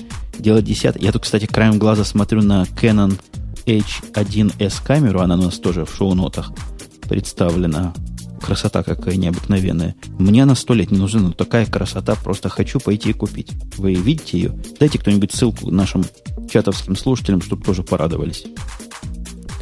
Сейчас я дам ссылочку. Собственно, камера действительно очень забавная, но я не, не совсем понимаю, а кому она нужна. Профессионалам она не подходит, любителям она не подходит. Любителям Такой по цене. камерой куда-нибудь там пойти что-нибудь снимать, это, конечно, вообще все будут думать, что ты оператор с телевидения. Она, Она маленькая очень, на самом деле. 6 тысяч долларов стоит, да? Э, то ли 6, то ли 9, что-то такое вот. Ну, хорошее дело. Не было бы жалко денег, стоило бы на долларов 600, пошел бы, купил, не задумываясь. Уж все в ней так, так вот, по-большому на вид. Собственно, может, подойдет каким-нибудь э, там, провинциальным э, телекомпаниям. Вот у нас здесь, к примеру, очень часто снимают на какие-то мини-DV-камеры, такие очень простенькие, не сказать, что суперпрофессиональные, а вот выглядят также практически стильно. Мне, а... мне кажется, это для видеоподкастеров, чокнутых, которые на аппаратуре помешанных, самое оно будет. Вот они будут копить деньги, чтобы вот такое купить, и потом снимать свои подкасты и выкладывать их в разрешении 128 на 128. Слушайте, я, я понял, вы просто не совсем понимаете. Вы понимаете, какой длины эта камера? Вот примерно, на ваш взгляд. 30 сантиметров, 40. Ну, где-то так, да. То есть в районе 30 сантиметров. Она на самом деле очень маленькая. Э, и, конечно же, ну, появись профессиональный оператор с такой камерой, засмеют же, ты что. Вот. А на самом деле, и, и самое, самое это интересное в этой, в этой камере, это, конечно же, оптика. То есть все остальное это черт с ним. Все остальное это стандартная навеска, она только выглядит страшно, потому что огромное количество кнопок, кнопок на камере. Смотреть прямо вот прямо реально страшно такое ощущение, что вот если на нее кнопочку нажать, она, знаешь, как, как бывает в мультфильмах, нажимаешь одну кнопочку, она взрывается во все стороны, просто страшно смотреть. А, вот тут то же самое. К, вопро- а, к, а во всем остальном... К вопросу о кнопках. Да. Можно я тебя перебью, пока не забыл? Давай. Вчера занимался странным. Пошел в магазин покупать walkie-talkie. Знаете, девайс такой. Одностороннего uh-huh. разговора. Нажимаешь кнопку, говоришь, не нажимаешь, не говоришь. Дочка захотела с каким-то другом общаться. Пошел в магазин, в магазине есть, наверное, модели 10 продаются walkie-talkie. Причем все делают одно и то же. Я купил модель, на которой количество кнопок минимально. На ней всего 4 кнопки, а были там модели вот примерно такого же размера, где вся морда утыкана кнопками, и кнопки не то, что там номер канала от 1 до 16, а какие-то функциональные. Зачем в walkie-talkie вся морда кнопок, я представить себе не могу. Что делать можно этими кнопками там? Ну, я тоже не понимаю. На самом деле, я очень тоже как раз в тему. У меня тут появилось две э, гарнитуры для мотоциклетных шлемов, которые, собственно, занимаются примерно тем же, что и walkie-talkie, то есть поддерживают связь между двумя мотоциклистами. Так я тебе скажу, там одна кнопка. То есть ровно одна кнопка. Ну да, в принципе, функционально нужна одна кнопка, которую можно использовать как кнопку включения. Ну там четыре кнопки, одна кнопка для включения, одна кнопка для поиска абонента, чтобы зазвенело у него, и две регуляции громкости вниз-вверх. Все. Ну и сбоку, собственно, главное. Не кнопка, а такая штука здоровая. По-моему, довольно разумный минимум. Ага. Э, На самом деле, конечно же, можно было бы обойтись одной кнопкой э, и регулировать все длительностью нажатия, например. Э, Правда? Ну, это, это уже был бы определенный загиб и минимализм. Какая-то какая уже другая сторона минимализации. Не, ну ты же понимаешь, почему на мотоциклах так сделано. Потому что ты все это делаешь одной рукой, да еще и не глядя. И понятно, что нужно, в общем, мини- минимализировать интерфейс. В общем, так они и поступили. Я, я очень люблю вообще минимальные интерфейсы, мне они ужасно нравятся. Слушайте, а к чему я перешел? К чему я перешел на вот эту красоту камеры? Ну, мы что-то говорили явно с мультимедиа связанные. Мы говорили Вроде про видео и про Flickr, Flickr. да? Да, вот-вот, вопрос еще один. Давайте я вас, вас подвину на дискуссию. А, а с чего народ там просто рвет и мечет? Я слыхал какие-то отклики каких-то подковерных бот. Народ объединяется не быть видео на фликеру. Другие говорят быть. Третьи говорят 90 секунд мало, дайте нам 90 минут. Это вообще что? Что такое и откуда ноги растут? Может быть, люди привыкли к тому, что это вот конкретно был такой практически очень хороший, почти профессиональный, вот если туда заглянуть, очень много хороших профессиональных фото, то есть такой отличный, приятный фотохостинг, а тут уже начали что-то мух с котлетами смешивать, то есть, конечно, фото и видео это родственные вещи, но вот видео лучше смотреть на других ресурсах, а тут и добавили вроде бы, и как-то все не так, и мало, и, в общем, как-то люди недовольны нововведениями, по всей видимости. Не всегда все довольны нововведениями. Мгм. Не, на самом деле все всегда недовольны нововведениями, это уже проверенный факт. А, Что бы ты ни изменял, обязательно найдется куча недовольных. Поэтому ребятам из Flickr остается, в общем, сжать зубы, игнорировать все эти вы- выкрики и делать свое дело. Но вообще, мне кажется, это фотопрофессионалы действительно воду мутят. Это еще те снобы, особенно если почитаешь во всяких местах, где спрашивают их вопросов, они пытаются тебе ответить. Это страшное дело. Они тебя либо пошлют, там у них RTFM, это, это даже не грубостью считается. Это первая фраза всякого разговора. А так посылают куда подальше. Вот мне кажется, их снобизм и здесь проявляется. Но не хотите вы видео, не кладите вы видео, не смотрите вы видео. Чего вы лезете со своим мнением в наш пользовательский огород? Подожди, а я думал, что у фотопрофессионалов у них два главных э, аргумента. У тебя горизонт завален и баланс белого. Ну, горизонт заваленный, там тебя вообще с тобой разговаривать не будут, если ты если у тебя горизонт-то заваленный, то если у тебя не Canon, ты тоже человек даже не второго сорта. Такого сорта не бывает, тех, у кого не Canon. А поскольку я, у меня и горизонт заваленный не Canon, то со мной вообще там никто не разговаривает. Мгм.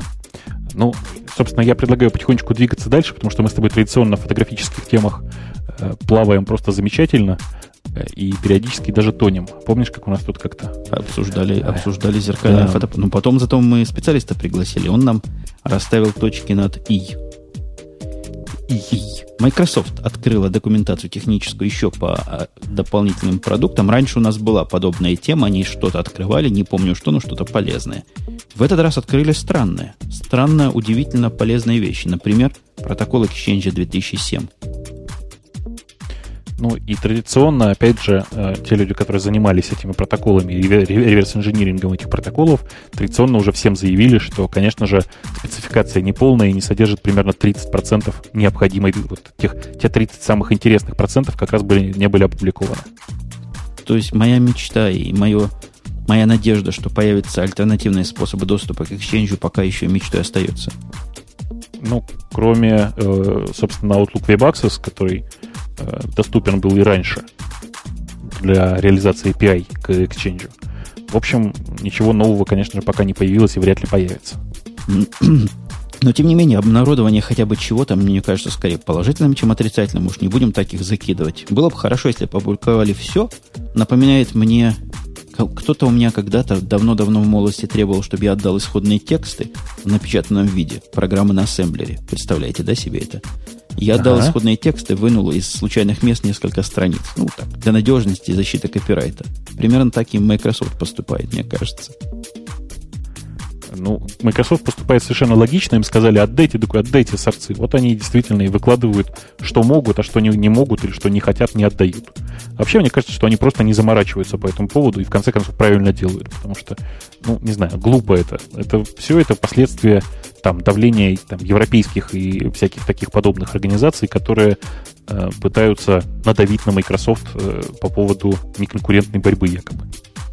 Ну да, ну да, ну да. А как вам еще одна... У нас мало железных новинок, потому что, ходя и ища железные новинки, я натыкаюсь на такую сплошную нудноту. Вот вы знаете, что сейчас в железном мире считается новинкой? Ну? Дисплей какой-нибудь там 19 дюймов, 20 дюймов с такой подсветкой, с таким временем реакции. Какой-нибудь жесткий диск с такой-то скоростью. Ну, нуднота. Просто зубы стынут от этого, поэтому выискиваешь судорожно хоть что-то, что, ну, что не такое жутко нудное. Вот я нашел, по-моему, я нашел селфон, который на руках можно носить. И, и, и тоже стоит эту ссылочку дать, я практически уверен, сейчас сам же и дам чат, потому что, опять же, повторюсь сам себя, красота нечеловеческая. Не, мне очень понравилось. Я бы не хоти бы я сейчас снова обратно iPhone, я бы уже, пожалуй, вот искал бы, где бы такой заказать и где бы такой вообще приобрести, если это не прототип, конечно. Мне не нравится, мне кажется, какой-то он весь такой страшный, черный, непонятный. Вообще все эти часы, сотовые телефоны уже года два, наверное, постоянно там раз в месяц какая-нибудь фиговинка да выйдет. Ну, не знаю, пока они... Даже есть уже, которые продаются, продаются в магазинах, даже у Sony Ericsson есть такие вещи, но никто так-то их не покупает, никто с ними не ходит, и все-таки, по-моему, отдельная трубка — это намного удобнее. А вы, видите, вы читали в статье в этой шутка юмора? Статья с Engaged. Это написано, стоит около 471 доллара. Дальше написано US Rubles. Ага, US Rubles, это как понять? Американских рублей, что ли? Ну, типа того, да. Наш, человек, наш человек писал. У нас убитые еноты, да, а у них... Это не у них, это, это, это, это действительно доллар, как бы долларов денег, да, буквально в переводе на русский язык. Я думаю, что это просто, да, это кто-то просто так замечательно пошутил, и на самом деле это действительно так. 300 евро это примерно 470 американских рублей. В общем, все хорошо, это традиционная русская шутка. Ну вот правильно нам пишут в чате, что выглядят они на картинке красиво, а в самом деле они здоровые, такие громоздкие. И это только для любителей больших часов. Есть такие, я знаю, которые носят часы больше, чем голова ребенка. Вот если вы такое любите, вполне можете такое на руку себе надеть. И я бы не взял, потому что я в часах вообще не могу в тяжелых больших быть. Руки над клавиатурой устают. Куда бы тебе такой бобук, я тоже не знаю. У тебя тоже устало. На ногу разве что. Жень, да это традиционная история. Ну, просто на мотоцикле это было бы страшно удобно, ты же понимаешь. О, да, да. Говорить по ним нельзя никак. Их к уху не прилагать, только по Bluetooth, я понимаю, единственный способ разговора. Да, да. Но большая часть людей в последнее время так ведь и делает. Все, кто за рулем, э, все разговаривают по Bluetooth. Неудобно разговаривать, там, прижимая плечом телефон, одновременно там рулить, да еще и, не дай бог, передачи переключать, у кого коробка. Не, ну некоторые особо, особо не любители Bluetooth в моем лице по проводочку разговаривают, это тоже нормально получается. Ну, по проводочку, да. Я на самом деле, я пока ездил с айфоном, я таки по, по проводочку и вполне себе жил. И так, я смотрю на темы, на темы, на темы. О, какая тема есть. Слушайте, как-то картинка у нас пропала, но вещь это фантастическая. Вот это трехмерный, трехмерное нечто для э, замены мыши. Видели? Навигатор. Ага, видели, такая Ой, трехмерная типа мышка, которая придумана для того, чтобы 3D-дизайнеры общались, ну, общались с компьютером посредством ее и мышки одновременно, то есть в двух руках так держишь, и несколько у нее там степеней свободы, и говорят удобно. Я как раз за, запостил эту ссылочку. Цена небольшая, 129 долларов. Говорят, уже вышла. Немножко у нас статья врет, что в следующем месяце я видел другие статьи, где раскрывают коробку, уже получили то ли бету, то ли, то ли не бету. Как им пользоваться? Ты видела ролики, Оля, как им пользуются? Я вот, у меня фантазии не хватает, что с ним делать. Я видела типа схемки, так в какую сторону ее нажимаешь и какие при этом происходят, как это называется, действия, в общем. У меня там в блокнотике есть на русском еще ссылочка внизу. Нет, на самом деле это очень простое устройство, оно совмещает в себе там гриффиновские э, регуляторы громкости, да, вот то, что того, что было, с некоторым количеством дополнительных кнопок, кнопок, плюс ко всему его можно использовать как, простите, обычную мышь. А, и как результат, собственно, мы получаем такой странный вот этот самый навигатор. А, то, что он 3D, ну, это, конечно же, правда, но с, той же, в общем, степенью вероятности можно сказать, что обычная мышь тоже 3D, потому что, ну, она может передвигаться влево-вправо, вперед-назад, а еще у нее можно колесо крутить. Не говоря о том, что ее можно подальше, поближе от стола поднимать. Да, управление 3D для 2D дисплеев, которыми пока ограничены, выглядит несколько преждевременным. Мне кажется, в этой штуке еще гироскопы хорошо бы поставить. Тоже можно фичи интересные получить. Нагнул его вправо, нагнул влево, крутанул. Хотя, насколько это конкурент мыши, ну, как-то я сильно сомневаюсь. Я думаю, что все эти фантастические интерфейсы пока совершенно не конкурент мыши, неудобно это все. Э, нужно, чтобы устройство лежало на столе и перемещалось, конечно, в 2D, ну, в, в, просто в плоскости. Но это не э, конкурент просто, мыши, это дополнение мыши, как тут написано. То есть и конкретно не для всех подряд, а для 3D-дизайнеров, которые этим целыми днями занимаются, и с мышью, видимо, им очень тяжело ориентироваться задумался. Я, ну, я думаю, что это вот та же история, что и процессоры Intel оптимизированные для интернета. Э, мне кажется, что тут ничего, никакой особой оптимизации, конечно, нет, ну, разве что там поставляется софт, который по дефолту настраивает какие-нибудь, там, я не знаю, 3D-игры или, или, или программы для, собственно, для редактирования 3D-фигур. Э, ну, согласитесь, на картинке это выглядит как какое-то произведение хай-тек искусства. И уже за это оно достойно упоминания в нашем неслабом подкасте. Ну, в общем, конечно, да, оно выглядит очень-очень даже неплохо, совершенно не хуже, чем э, те гриффиновские, собственно, вот эти самые регуляторы громкости такие, знаешь, есть замечательные такие устройства, мне они ужасно нравятся, но я до сих пор не могу ни, ни, один, ни одну купить. Вот, я я видел в магазине, долго думал, куда же мне его, зачем же оно мне, так и, так и не смог. Ну, собственно, у меня та же самая история. Я постоянно потом, периодически захожу в магазин, смотрю на, на эти крутилочки, вертелочки и думаю, господи, какая клевая вещь, как красиво выглядит, как ой, как, наверное, удобно, как, наверное, хорошо, а потом начинаю думать, а что же удобно-то? И что-то мне ничего в голову не приходит, кроме как приспособить его вместо э, кнопочек, э, там, громкость, громкость меньше, громкость больше. А знаешь, платить 100, 129, 129 долларов за регулятор громкости как-то все-таки перебор. Да, да, да, перебор. А вот у нас Оля, Оля, Оля, слушай, а как ты вообще до жизни такой дошла? Я вот тебе хот- давно хотел вопрос такой задать. Я не знаю, слушает ли Бобук длинные подкасты. Ты, Бобук, не слушаешь окна, да? Кого? Окна. Окна. Знаешь подкаст, который там все призы собирает, в котором Оля разворачивается Кад... на полную? Кадры, нет? Кадры, простите, кадры. Женя. То ли кадры, то ли окна. Помню, там окошечки нарисованы у них на, на, на сайте. Короче говоря, вот тот, который главный. Главный среди молодежных. Так, возвращаясь к теме, ты слышал, что она там просто, я не побоюсь этого слова, ляпнула? Нет? Расскажи. Ее там что? спросили. Ее там спросили прямо не в бровь, а в глаз. Прямой вопрос задали. Кто, Оля, твой любимый подкастер? Я бы понял, она бы сказала Бог, потому что, понятно, секс-символ, прямо известный человек и друг всех детей. Понятно, если бы сказала Умпутун, ну тоже человек не последний. Она вообще кого-то третьего назвала, человека неизвестного, далекого от нас, и это какой-то позор. Почему далекий? Он к тебе достаточно близкий. Отсюда поподробнее. Это, это кто ж такой-то? Да есть там один ее компаньон по этому подкасту.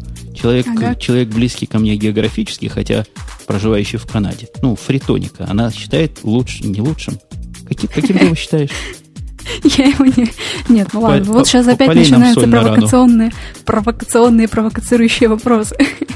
Ну не, просто вы вообще вы такие классные и прикольные, а с ним у нас немножко другой как бы тип подкаста, да, вот мы с вами говорим там про Google, еще про что-то, а с ним мы просто говорим про обычную жизнь, как такие два друга, и просто вот так вот к человеку привыкаешь, и так уже получается. Ну просто, понимаешь, когда тебя милым голосом спрашивают, Оля, ну кто у тебя любимый подкастер? Ну, надеюсь, это я, понимаешь, ну, ну, вот. Сказала ну, да, неправду. Типичная человек. история, да. Типичная история. Это когда у ребенка спрашивают, ты кого любишь, ты что больше любишь, там, кого больше любишь, папу или маму? Ну что ребенок должен честно отвечать, что больше он любит, там, не знаю, шоколадное мороженое? Ну, в общем, я, я прекрасно Олю понимаю, хотя, конечно, за это стоило ее отлучить от радио Ти, скажем, выпуска на 3 на 4, так чтобы знала, кого любить. Не надо, я тоже вас люблю, правда, правда, правда. Нет, так, Оля, Оля, Оля, запомни, тоже люблю, это самый плохой, это вообще самый плохой диагноз. Хорошо, очень не люблю. придумается. Очень. На 4 подкаста. И слушателей на тоже 5. люблю. Нет, так, даже, даже, в баскет... любишь, на 10. даже в баскетболе за подобное, наверное, только на, на одну игру от, от, а, отлучили. Ладно, давайте вернемся ближе к теме. Так я к чему Ты я хотел, к чему да. вспомнил? К тому, что она нам подсовывает вот эти темы постоянно. Про iTunes, который в России вот-вот запустится, и вообще что-то произойдет в России такое невероятное. Ну, iScore, вот это ключевое слово, мы про него ни разу не говорили, хотя все говорят. Оля, скажи, раз ты нам пытаешься в эту стезю и в это темное, темное царство всунуть. Ты так говоришь, как будто бы я прямо тему с iTunes насильно запихиваю. Между прочим, когда я вчера зашла и открыла блокнот, там тема от iTunes была твоя собственная. Э, в теме было сказано, что ну, тема от портала Deep Apple, который якобы, ну или не якобы, не знаю, позвонили, в общем, они в службу поддержки российского Apple, и какая-то девушка по имени то ли Даша, то ли Маша, что-то такое, сказала им, что да, мы 21-го откроем iTunes Store. Ребята обрадовались, написали новость на сайте и как раз связали это с этими плакатами и скоро.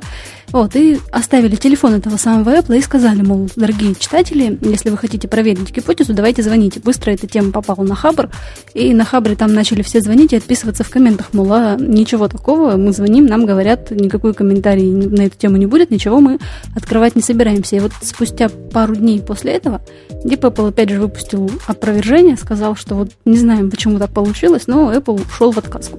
Так что что там будет 21-го, пока большой вопрос. То есть девушка Даша сказала, будет магазин, а девушка Маша говорит, магазина не будет. Ага, типа того. То ли девочку Дашу заткнули после этого, то ли что. Ну, интересное дело. А кто вообще в здравом уме? Я, я, конечно, тут рискую сильно, потому что вдруг так и произойдет. Но кто в здравом уме может поверить в открытие iTunes Store в России? Слушай, у меня, у меня другой вопрос. Вот скажи, а когда люди придумывали плакат с надписью iScore, они вообще задумывались, что, что как бы это сказать, э, читается это по-английски, конечно же, iScore, и э, ближе всего по-русски это переводится примерно как, э, я не знаю, «мне дадут». Ну, ну дадут ведь.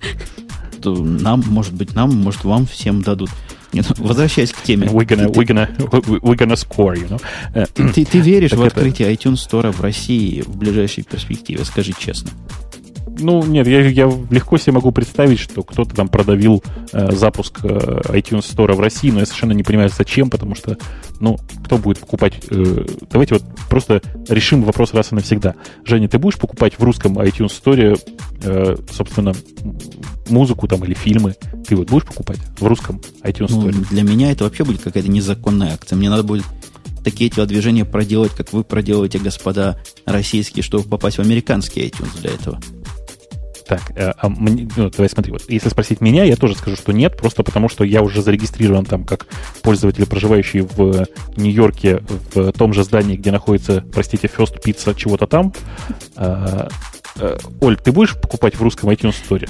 Те цены озвучить? Э, давай, давай, я как раз спросить хотела. Значит, цена композиции 0,99 музыкальный. Евро, ой, долларов, Американских рублей. копеек. Американских ага. рублей. 0,99 американского рубля. Да. А, соответственно, цена аренды фильма примерно 4 доллара.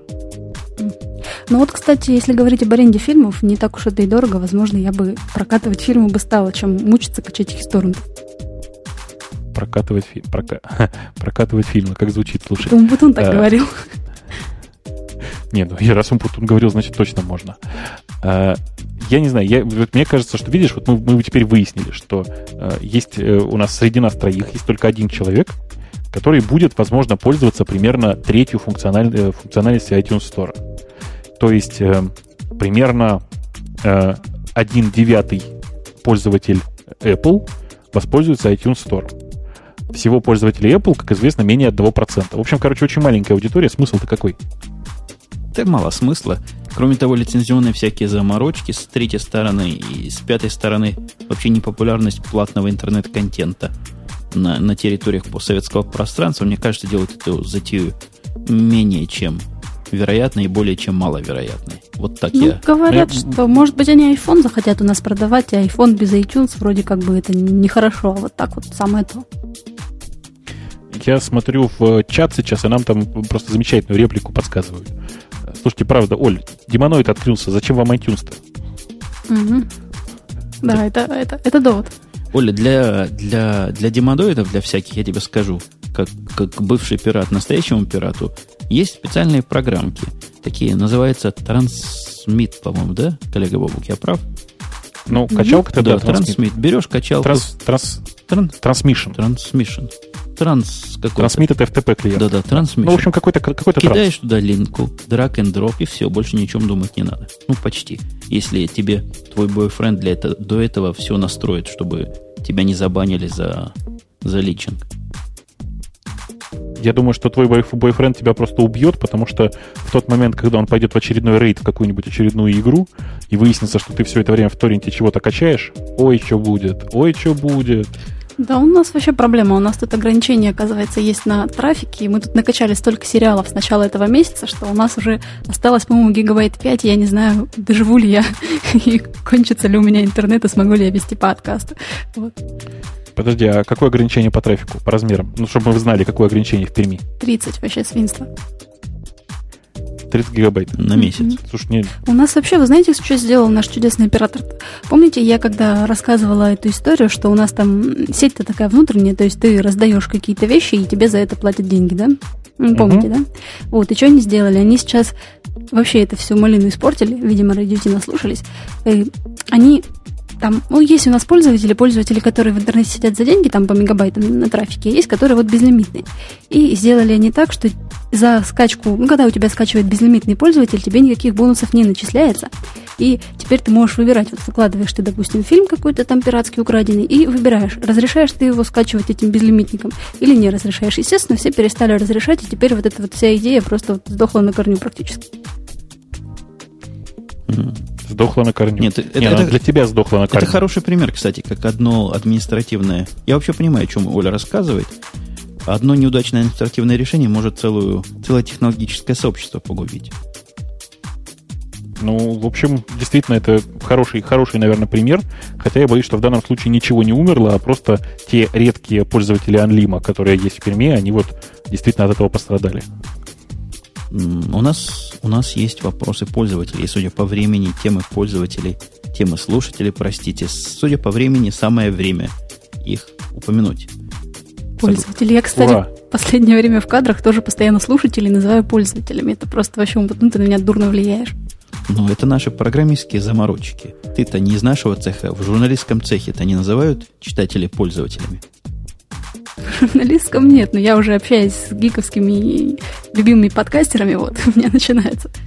Ты видишь, Бобок, Оль, она справляется, исправляться пытается.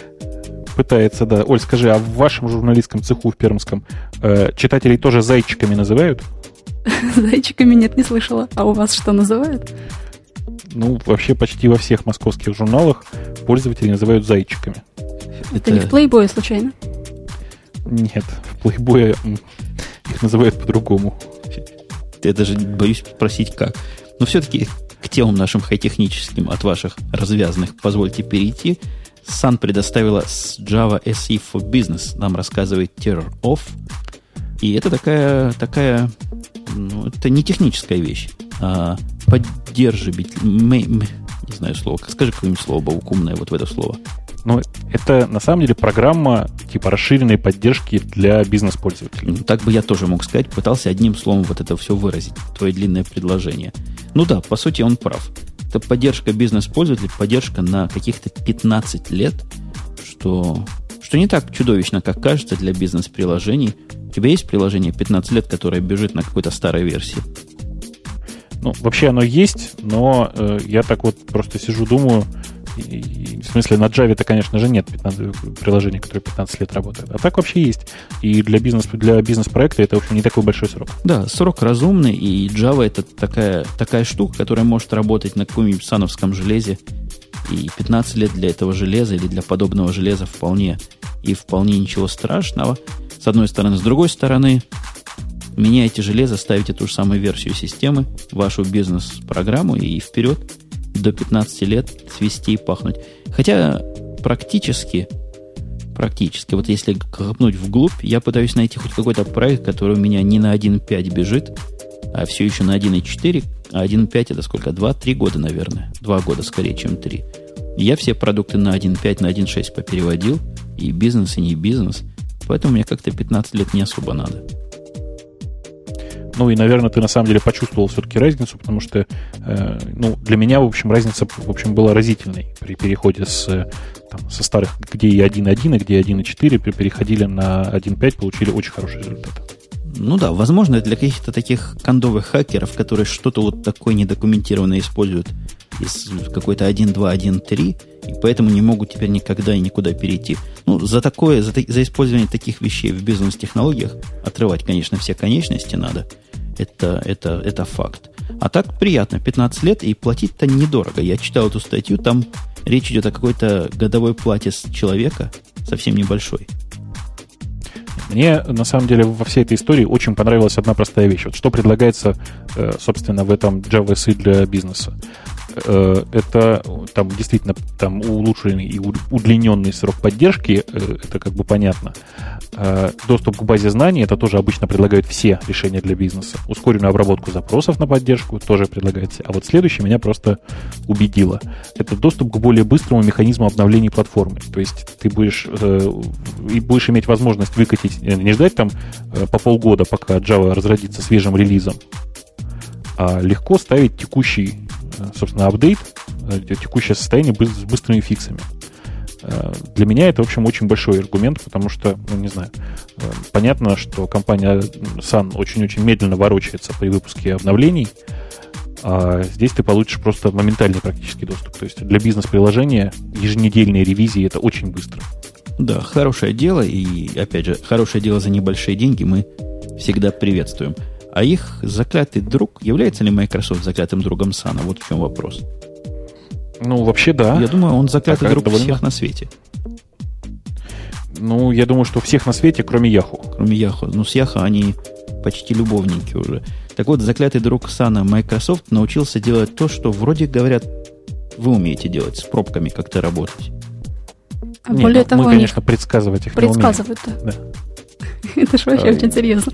Вот, да, мы тут, знаете, мы сейчас тут в чате сидели, ну, когда вы там очень долго разговаривали про фреймворки, мы сидели и думали, хорошо бы строить кривую гиковости в эфире радио Ти, то есть там, знаешь, что она будет подниматься, то опускаться. Я вот как раз вспомнила про этот анализ пробок. Хорошо бы сделать так, чтобы анализировался возможность поднятия градуса гиковости, чтобы некоторые не особо гиковские слушатели могли бы, например, там пойти чаю попить, да, в преддверии очередного повышения градуса. Вот, ну, а сейчас можно про Microsoft. На самом деле мы люди слабо предсказуемые, так же, как дорожные пробки. Мы как-то не очень, э, очень не очень хорошо выдерживаем, там, я не знаю, график. Ага. То есть ты считаешь, что у Microsoft мало шансов на предсказывание пробок? Я думаю, что это просто, не знаю, такая очередная завиральная идея, которая не существует в природе. Потому что ну, нельзя предсказать, что вот на этом месте в это время случится авария на дороге. Не, я знаю один способ предсказания. Вот если, например, у тебя летает вертолет ниже по течению этой трассы, то, что выше по течению трассы будет пробка, если ниже был, была авария, предсказать вполне можно. Да-да-да. Видишь, чукчи потащили этот самый э, дрова. Значит, зима холодная. Вот, вот. Таким образом, я тоже могу предсказать. Ну, серьезно говоря, предсказание пробок это я вижу две. Два, две стороны этой медали. Во-первых, пробки я умею сам предсказывать. Без всякого Microsoft я могу сказать, что каждый день в такое-то время есть пробка вот на главной дороге. Так же самое я могу сказать, что когда нет пробки. Такого рода предсказания вполне доступны. Что же касается внезапных аварий, как ты упомянул, то я сомневаюсь, что Microsoft имеет статистическую какую-то базу, которая вам по теории вероятности точно скажет, что вот не было три дня аварии, обязательно должна быть, не выезжайте в этот день на работу. А, а, а пробки в ситуации пробок, то есть между плохо и очень плохо, вот это, вот это большой вопрос. Вот мне было бы интересно, чтобы мне кто-то мог сказать, в этот день моя дорога займет домой 2 часа, а вот в этот день час 30, например. Вот это уже тонкости, для которых очень могучий механизм предсказания нужен, потому что я причин разности пробок не понимаю вообще. Ну, мне так кажется, что предсказать это все совершенно невозможно. Можно действительно собрать статистику а, и построить соответствующие графики, там тренды, тролля поля, а, но это все равно будет очень-очень неточно. Понимаешь, мне э, актуальная информация о том, сколько времени я проведу в дороге, только если она ну, достаточно точная. Если же у нее случаются сбои, там, перебои и всякое такое, ну, невозможно так, невозможно этим пользоваться. Ну вот, вот меня математическое обоснование этой проблемы интересует. Каждый день из нашей деревни или из нашего микрорайона, из нашей части вселенной в Чикаго ездит примерно одинаковое количество машин. Примерно одинаковое время люди работают на работе, примерно в одно и то же время возвращаются. Почему в один, в один и тот же час иногда дорога занимает в два раза дольше, чем в другой час другого дня? В чем тут собака порылась? Не понимаю вопроса, а что, собственно? В ну, а, одинаковое количество машин, одинаковая дорога, одинаковая пропускная способность. Иногда дорога час, иногда дорога полтора часа, иногда два часа. Вот это мне непонятно. Ничего на дороге не случается в этот день. Это не то, что какая-то авария где-то произошла. Нет, нормальное движение. Но иногда почему-то все двигаются медленно. Жень, ты на самом деле не знаешь, была, была там авария или нет. Потому что бывает, что последствия аварии с утра сказываются на результатах пробки вечером. Потому что люди начали двигаться с утра прямо не так, и в результате получился вот такой вот странный казус. Я тебе рассказывал жуткую историю, как я тут как-то выезжал за город и 4 часа стоял в пробке. Нет. Э, замечательная история. Выезжал из города, э, собственно, просто простоял почти 4 часа в пробке и подъехал, когда к тому месту, где, собственно, эта пробка заканчивалась, я выяснил, из-за чего же стояла пробка. Дело в том, что на противоположной стороне дороги, на встречной полосе, там нормально, там три полосы в одну сторону, три в другую, и вот на, на, той, на тех трех полосах, которые едут обратно в город, э, там случилась авария. И каждый, кто в нашей полосе ехал, он просто притормаживал на секунду для того, чтобы посмотреть, что там такое, как вообще там кто там разбился, что к чему. И вот из-за этого стояла четырехчасовая пробка на выезд из города. Я, я всегда да? тоже этому возмущаюсь, всегда являюсь свидетелем. Всякая мелкая машина, стоящая сбоку, а особенно если за ней полиция стоит и мигает, вызывает многочасовые пробки. Но признайся, ты ведь тоже притормозил. Ну, я не мог не притормозить, я на, я на таксисте ехал. А таксист, конечно, зараза притормозил. Была какая-то история, что где-то в какой-то там экзотической стране на обочине дороги выполз крокодил, и тоже все ехали, притормаживали, хотели на него посмотреть, там пробка часа на 4 началась. Уж насмотрелись на крокодилов. Да не говори. Некоторые, наверное, еще и выходили, подкармливали. Кто ногой, кто рукой. Ну что, еще тему тронем наших слушателей. Как нам? У нас две какие-то смешные темы. Во-первых, пять причин, по которым Windows Vista лучше OS X. И во-вторых, Alxnis требует ограничить ввоз в Россию продукции Microsoft. Который... Про Alxnis а, мне да, очень да, сильно да. понравилось. Просто обалденная тема. Он написал целое письмо Виктору Зубкову, где заявляет, что, мол, что за фигня, почему к нам ввозится вся закрытая продукция, и необходимо сделать так, чтобы она была вся открытая, а всякие Microsoft пусть мучаются. Ага. Э, я думаю, что надо поступить по-другому. Нужно ввести, собственно, акцизные марки на э, софт, как вот на, на спиртное у нас их навешивают, вот так, точно так же. И выдавать ограниченное количество каждой компании на ввоз.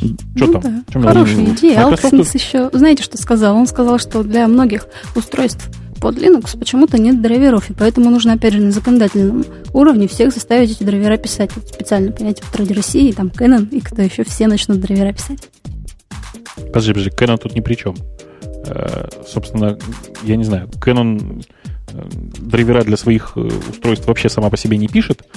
И понятно, что, конечно, кто-то их должен написать. Но зачем кто-то будет, не знаю, линуксоид какой-то пользоваться официальными драйверами при наличии фуматика, я просто не понимаю. Ну, ты, ты опять Улю тут сбиваешь, а она совершенно правильно говорит. Фраза сама по себе любопытна. Решить на законодательном уровне проблему отсутствия драйверов под Linux. А в случае неповиновения, ну, расстрел не предлагает, а просто предлагает ограничить ввоз в страну продукции компании с закрытой спецификацией. У него полнейшая каша в голове. Он считает, что наличие драйверов это есть открытая спецификация, видимо, да? Ну да, это, это, это известно же. Он когда говорил про открытые исходные тексты, он же сразу говорил, что вот есть открытые исходные тексты, и их можно читать, а есть закрытые. Это когда программисты зачем-то непонятно их зашифровывают, как-то что-то там делают такое, чтобы никто их не мог прочитать. А, представляешь? Ну, явно, чтобы вот вред это, это... обороноспособности нанести косвенным путем. Конечно, видимо, конечно. тут пиарится. Мы же, помните, недавно обсуждали эту тему, то, что они с нашим дорогим другом Поносовым открыли какую-то там организацию по продвижению Linux, а вот, по всей видимости, он уже его и продвигает таким образом. Интересно, насколько это все удачно сложится. Я думаю, что вообще ему платит, собственно говоря, непосредственно Microsoft, а, и каждое такое упоминание в идиотичном совершенно свете вообще всех этих, всех этих ужасных open source технологий, оно как раз приводит к повышению популярности Microsoft. И мне кажется, что компания Microsoft, если это действительно сделала она, поступила совершенно гениальным и очень правильным способом. По-другому не надо было. Ну, и я думаю, хотя это обещалось быть последней темой, нельзя не порадовать, что в домене SU теперь можно русские имена вносить. То есть можно внести radio-t.su. Очень, по-моему, платить? очень такая новость. У, у, у вас есть SU домен какой-нибудь, у кого-нибудь? Или кто-нибудь из вас когда-нибудь имел? Я тут на днях э, получил замечательную историю про э, банк ВТБ-24. В России есть такой популярный банк ВТБ-24. Э, на, у него есть сайт, соответственно, vtb24.ru. Так вот, на домене SU открылся замечательный сайт. Кто хочет, сходите посмотрите. Мне очень понравился сайт, он очень хороший. Я не знаю, живой он до сих пор или его уже прикрыли потихонечку. Вот говорят, что прикрыли вроде уже. Э, собственно, там находился магазин по продаже, так сказать, эротической продукции всяческой. Ну, говоря человеческим языком, там открылся секс-шоп. Э, представляете, какой гениальный маркетинговый ход? Ведь люди, которые набирают, собственно, адрес домена vtb24.ru, у них же ведь наверняка есть деньги. Они же пошли на сайт банка. А тут они бац, приходят в магазин. А там им говорят, увеличь, и будет тебе хорошо. Я вас умоляю, а кто по ошибке наберет .su? Это вообще кем надо быть для этого? Ну, это очень сложный вопрос. Я а ты знаю. помнишь когда-нибудь, что пользовался SU? Я помню, когда я пользовался SU на самом восход, не восходе, на самом начале, когда интернет восходил, был какой-то сайт у вас там в Москве, чуть ли не единственный на русском языке, и вот туда через SU ходили. В каком-то то ли Курчатовском, то ли в каком-то таком учебном заведении. Ты знаешь, наверное, о чем я говорю. На, Киа, на, на да? Ки назывался, помню точно. Да-да-да, Курчат, Курчатник это был конечно же. Тогда было два таких. Один вот Курчатовский, а второй, собственно, компания Demos, которая была единственной компанией, которая тогда интернет в России делала. А зачем сейчас вообще нужен домен SU? Это уже как бы домен несуществующей страны, и его, мне кажется, вообще надо закрыть успокоиться. Что значит закрыть? Там куча доменов, ты что? Ну, пусть они тихонечко, дать им там три года, чтобы они переехали на другие домены и закрыть. Ты что, издеваешься, что ли? Это же невозможно. Ну, есть же огромное количество доменов, которые нельзя перенести в другую сторону, потому что шутка теряется. Ну или хотя бы закрыть на регистрацию, потому что я реально не вижу смысла, зачем этот TSU вообще в принципе нужен, да еще и на русском. Теперь там имена, это вообще что-то бредовое, по-моему. А есть, вот про шутку, есть, есть такой домен, который называется денег.нет? Ну, наверняка есть. Я уверен, что уверен. Сейчас пойду посмотрю, потому что мне, мне твоя шутка, товарищу полковнику, ваша шутка понравилась. Нет, конечно же есть. Денег нет, communications написано, представляешь? Испортили идею. Просто идиоты. Надо кому-то из наших а людей там выкупить. это там у вас, на Бруклинщине. Нью-Йорк, Бруклин. Ну ладно, мы виноваты опять. Так, мы все обсудили, мы все обсосали, мы все обговорили. Кому отдаем приз? Зрительских, незрительских, наших с вами симпатий, господа. Давайте я первый сегодня, чтобы мой голос не был решающим. А ты, Бобук, последним будешь. То есть твой Давай. будет не решающий. Я не знаю, я запутался. Давайте я первый, Оля вторая. Я предлагаю дать, дать, дать Тирофу. Предлагаю дать, потому что, во-первых, две новости, и одна из них, ну, полторы из них интересные. А именно, я, я объясню. Alxnis ага. у него был, Давай. и Sun Java SE был от него. Я с тобой, пожалуй, соглашусь, так что лишим просто Бобука решающего права. Он, наверное, там сейчас очень расстроится, если, конечно, он с нами не согласен. Но Тиров действительно молодец. А, я стучусь головой об стену здесь. Ты, ты хотел, ты хотел другого. Главное, айфоном не кидайся или чем там у тебя сейчас метак. Айфон уже все, он уже и бесполезно кидаться. Кстати, слушайте, никому не нужен убитый айфон. Дешево продаю с автографом, я, этот сам, с автографом от разработчиков Яндекса. Я думаю, наверняка найдется масса людей, если ты к нему еще приложишь майку радио Ти и пообещаешь имейл от радио Ти, то просто оторвут с руками. Я, я думаю, мы договоримся. Приходите, кому нужен убитый телефон. Я недорого, там тысячи две-три, не больше возьму. Долларов или рублей? Долларов, конечно, ага. что ты, господи. Как... Мало ли. Зачем? Мало ли в каких-то рублях как сегодня разговариваешь. Так, Женя, я не понял. Ты, ты вообще, как, как ты бы мог обо мне, обо мне так подумать? Неужели я мог товар отдать по себестоимости? Ты что? Виноватый. Больше не буду. И я думаю, можно сегодня действительно закругляться, завершаться. Мы свое время вполне выговорили свою воду, куда надо вылили. Я напоминаю, что в этом славном деле водоразливания участвовали все те же и там же, а именно Оля из Перми, Бобук из Москвы. и Умпутун из Чикаго. А, собственно, Чикаго, как известно, находится по ту сторону океана, а мы, собственно говоря, по этому. На этом предлагаю распрощаться и вообще услышаться в следующий раз. Все, пока. Пока, дорогие Пока. слушатели и дорогие мои любимые подкастеры.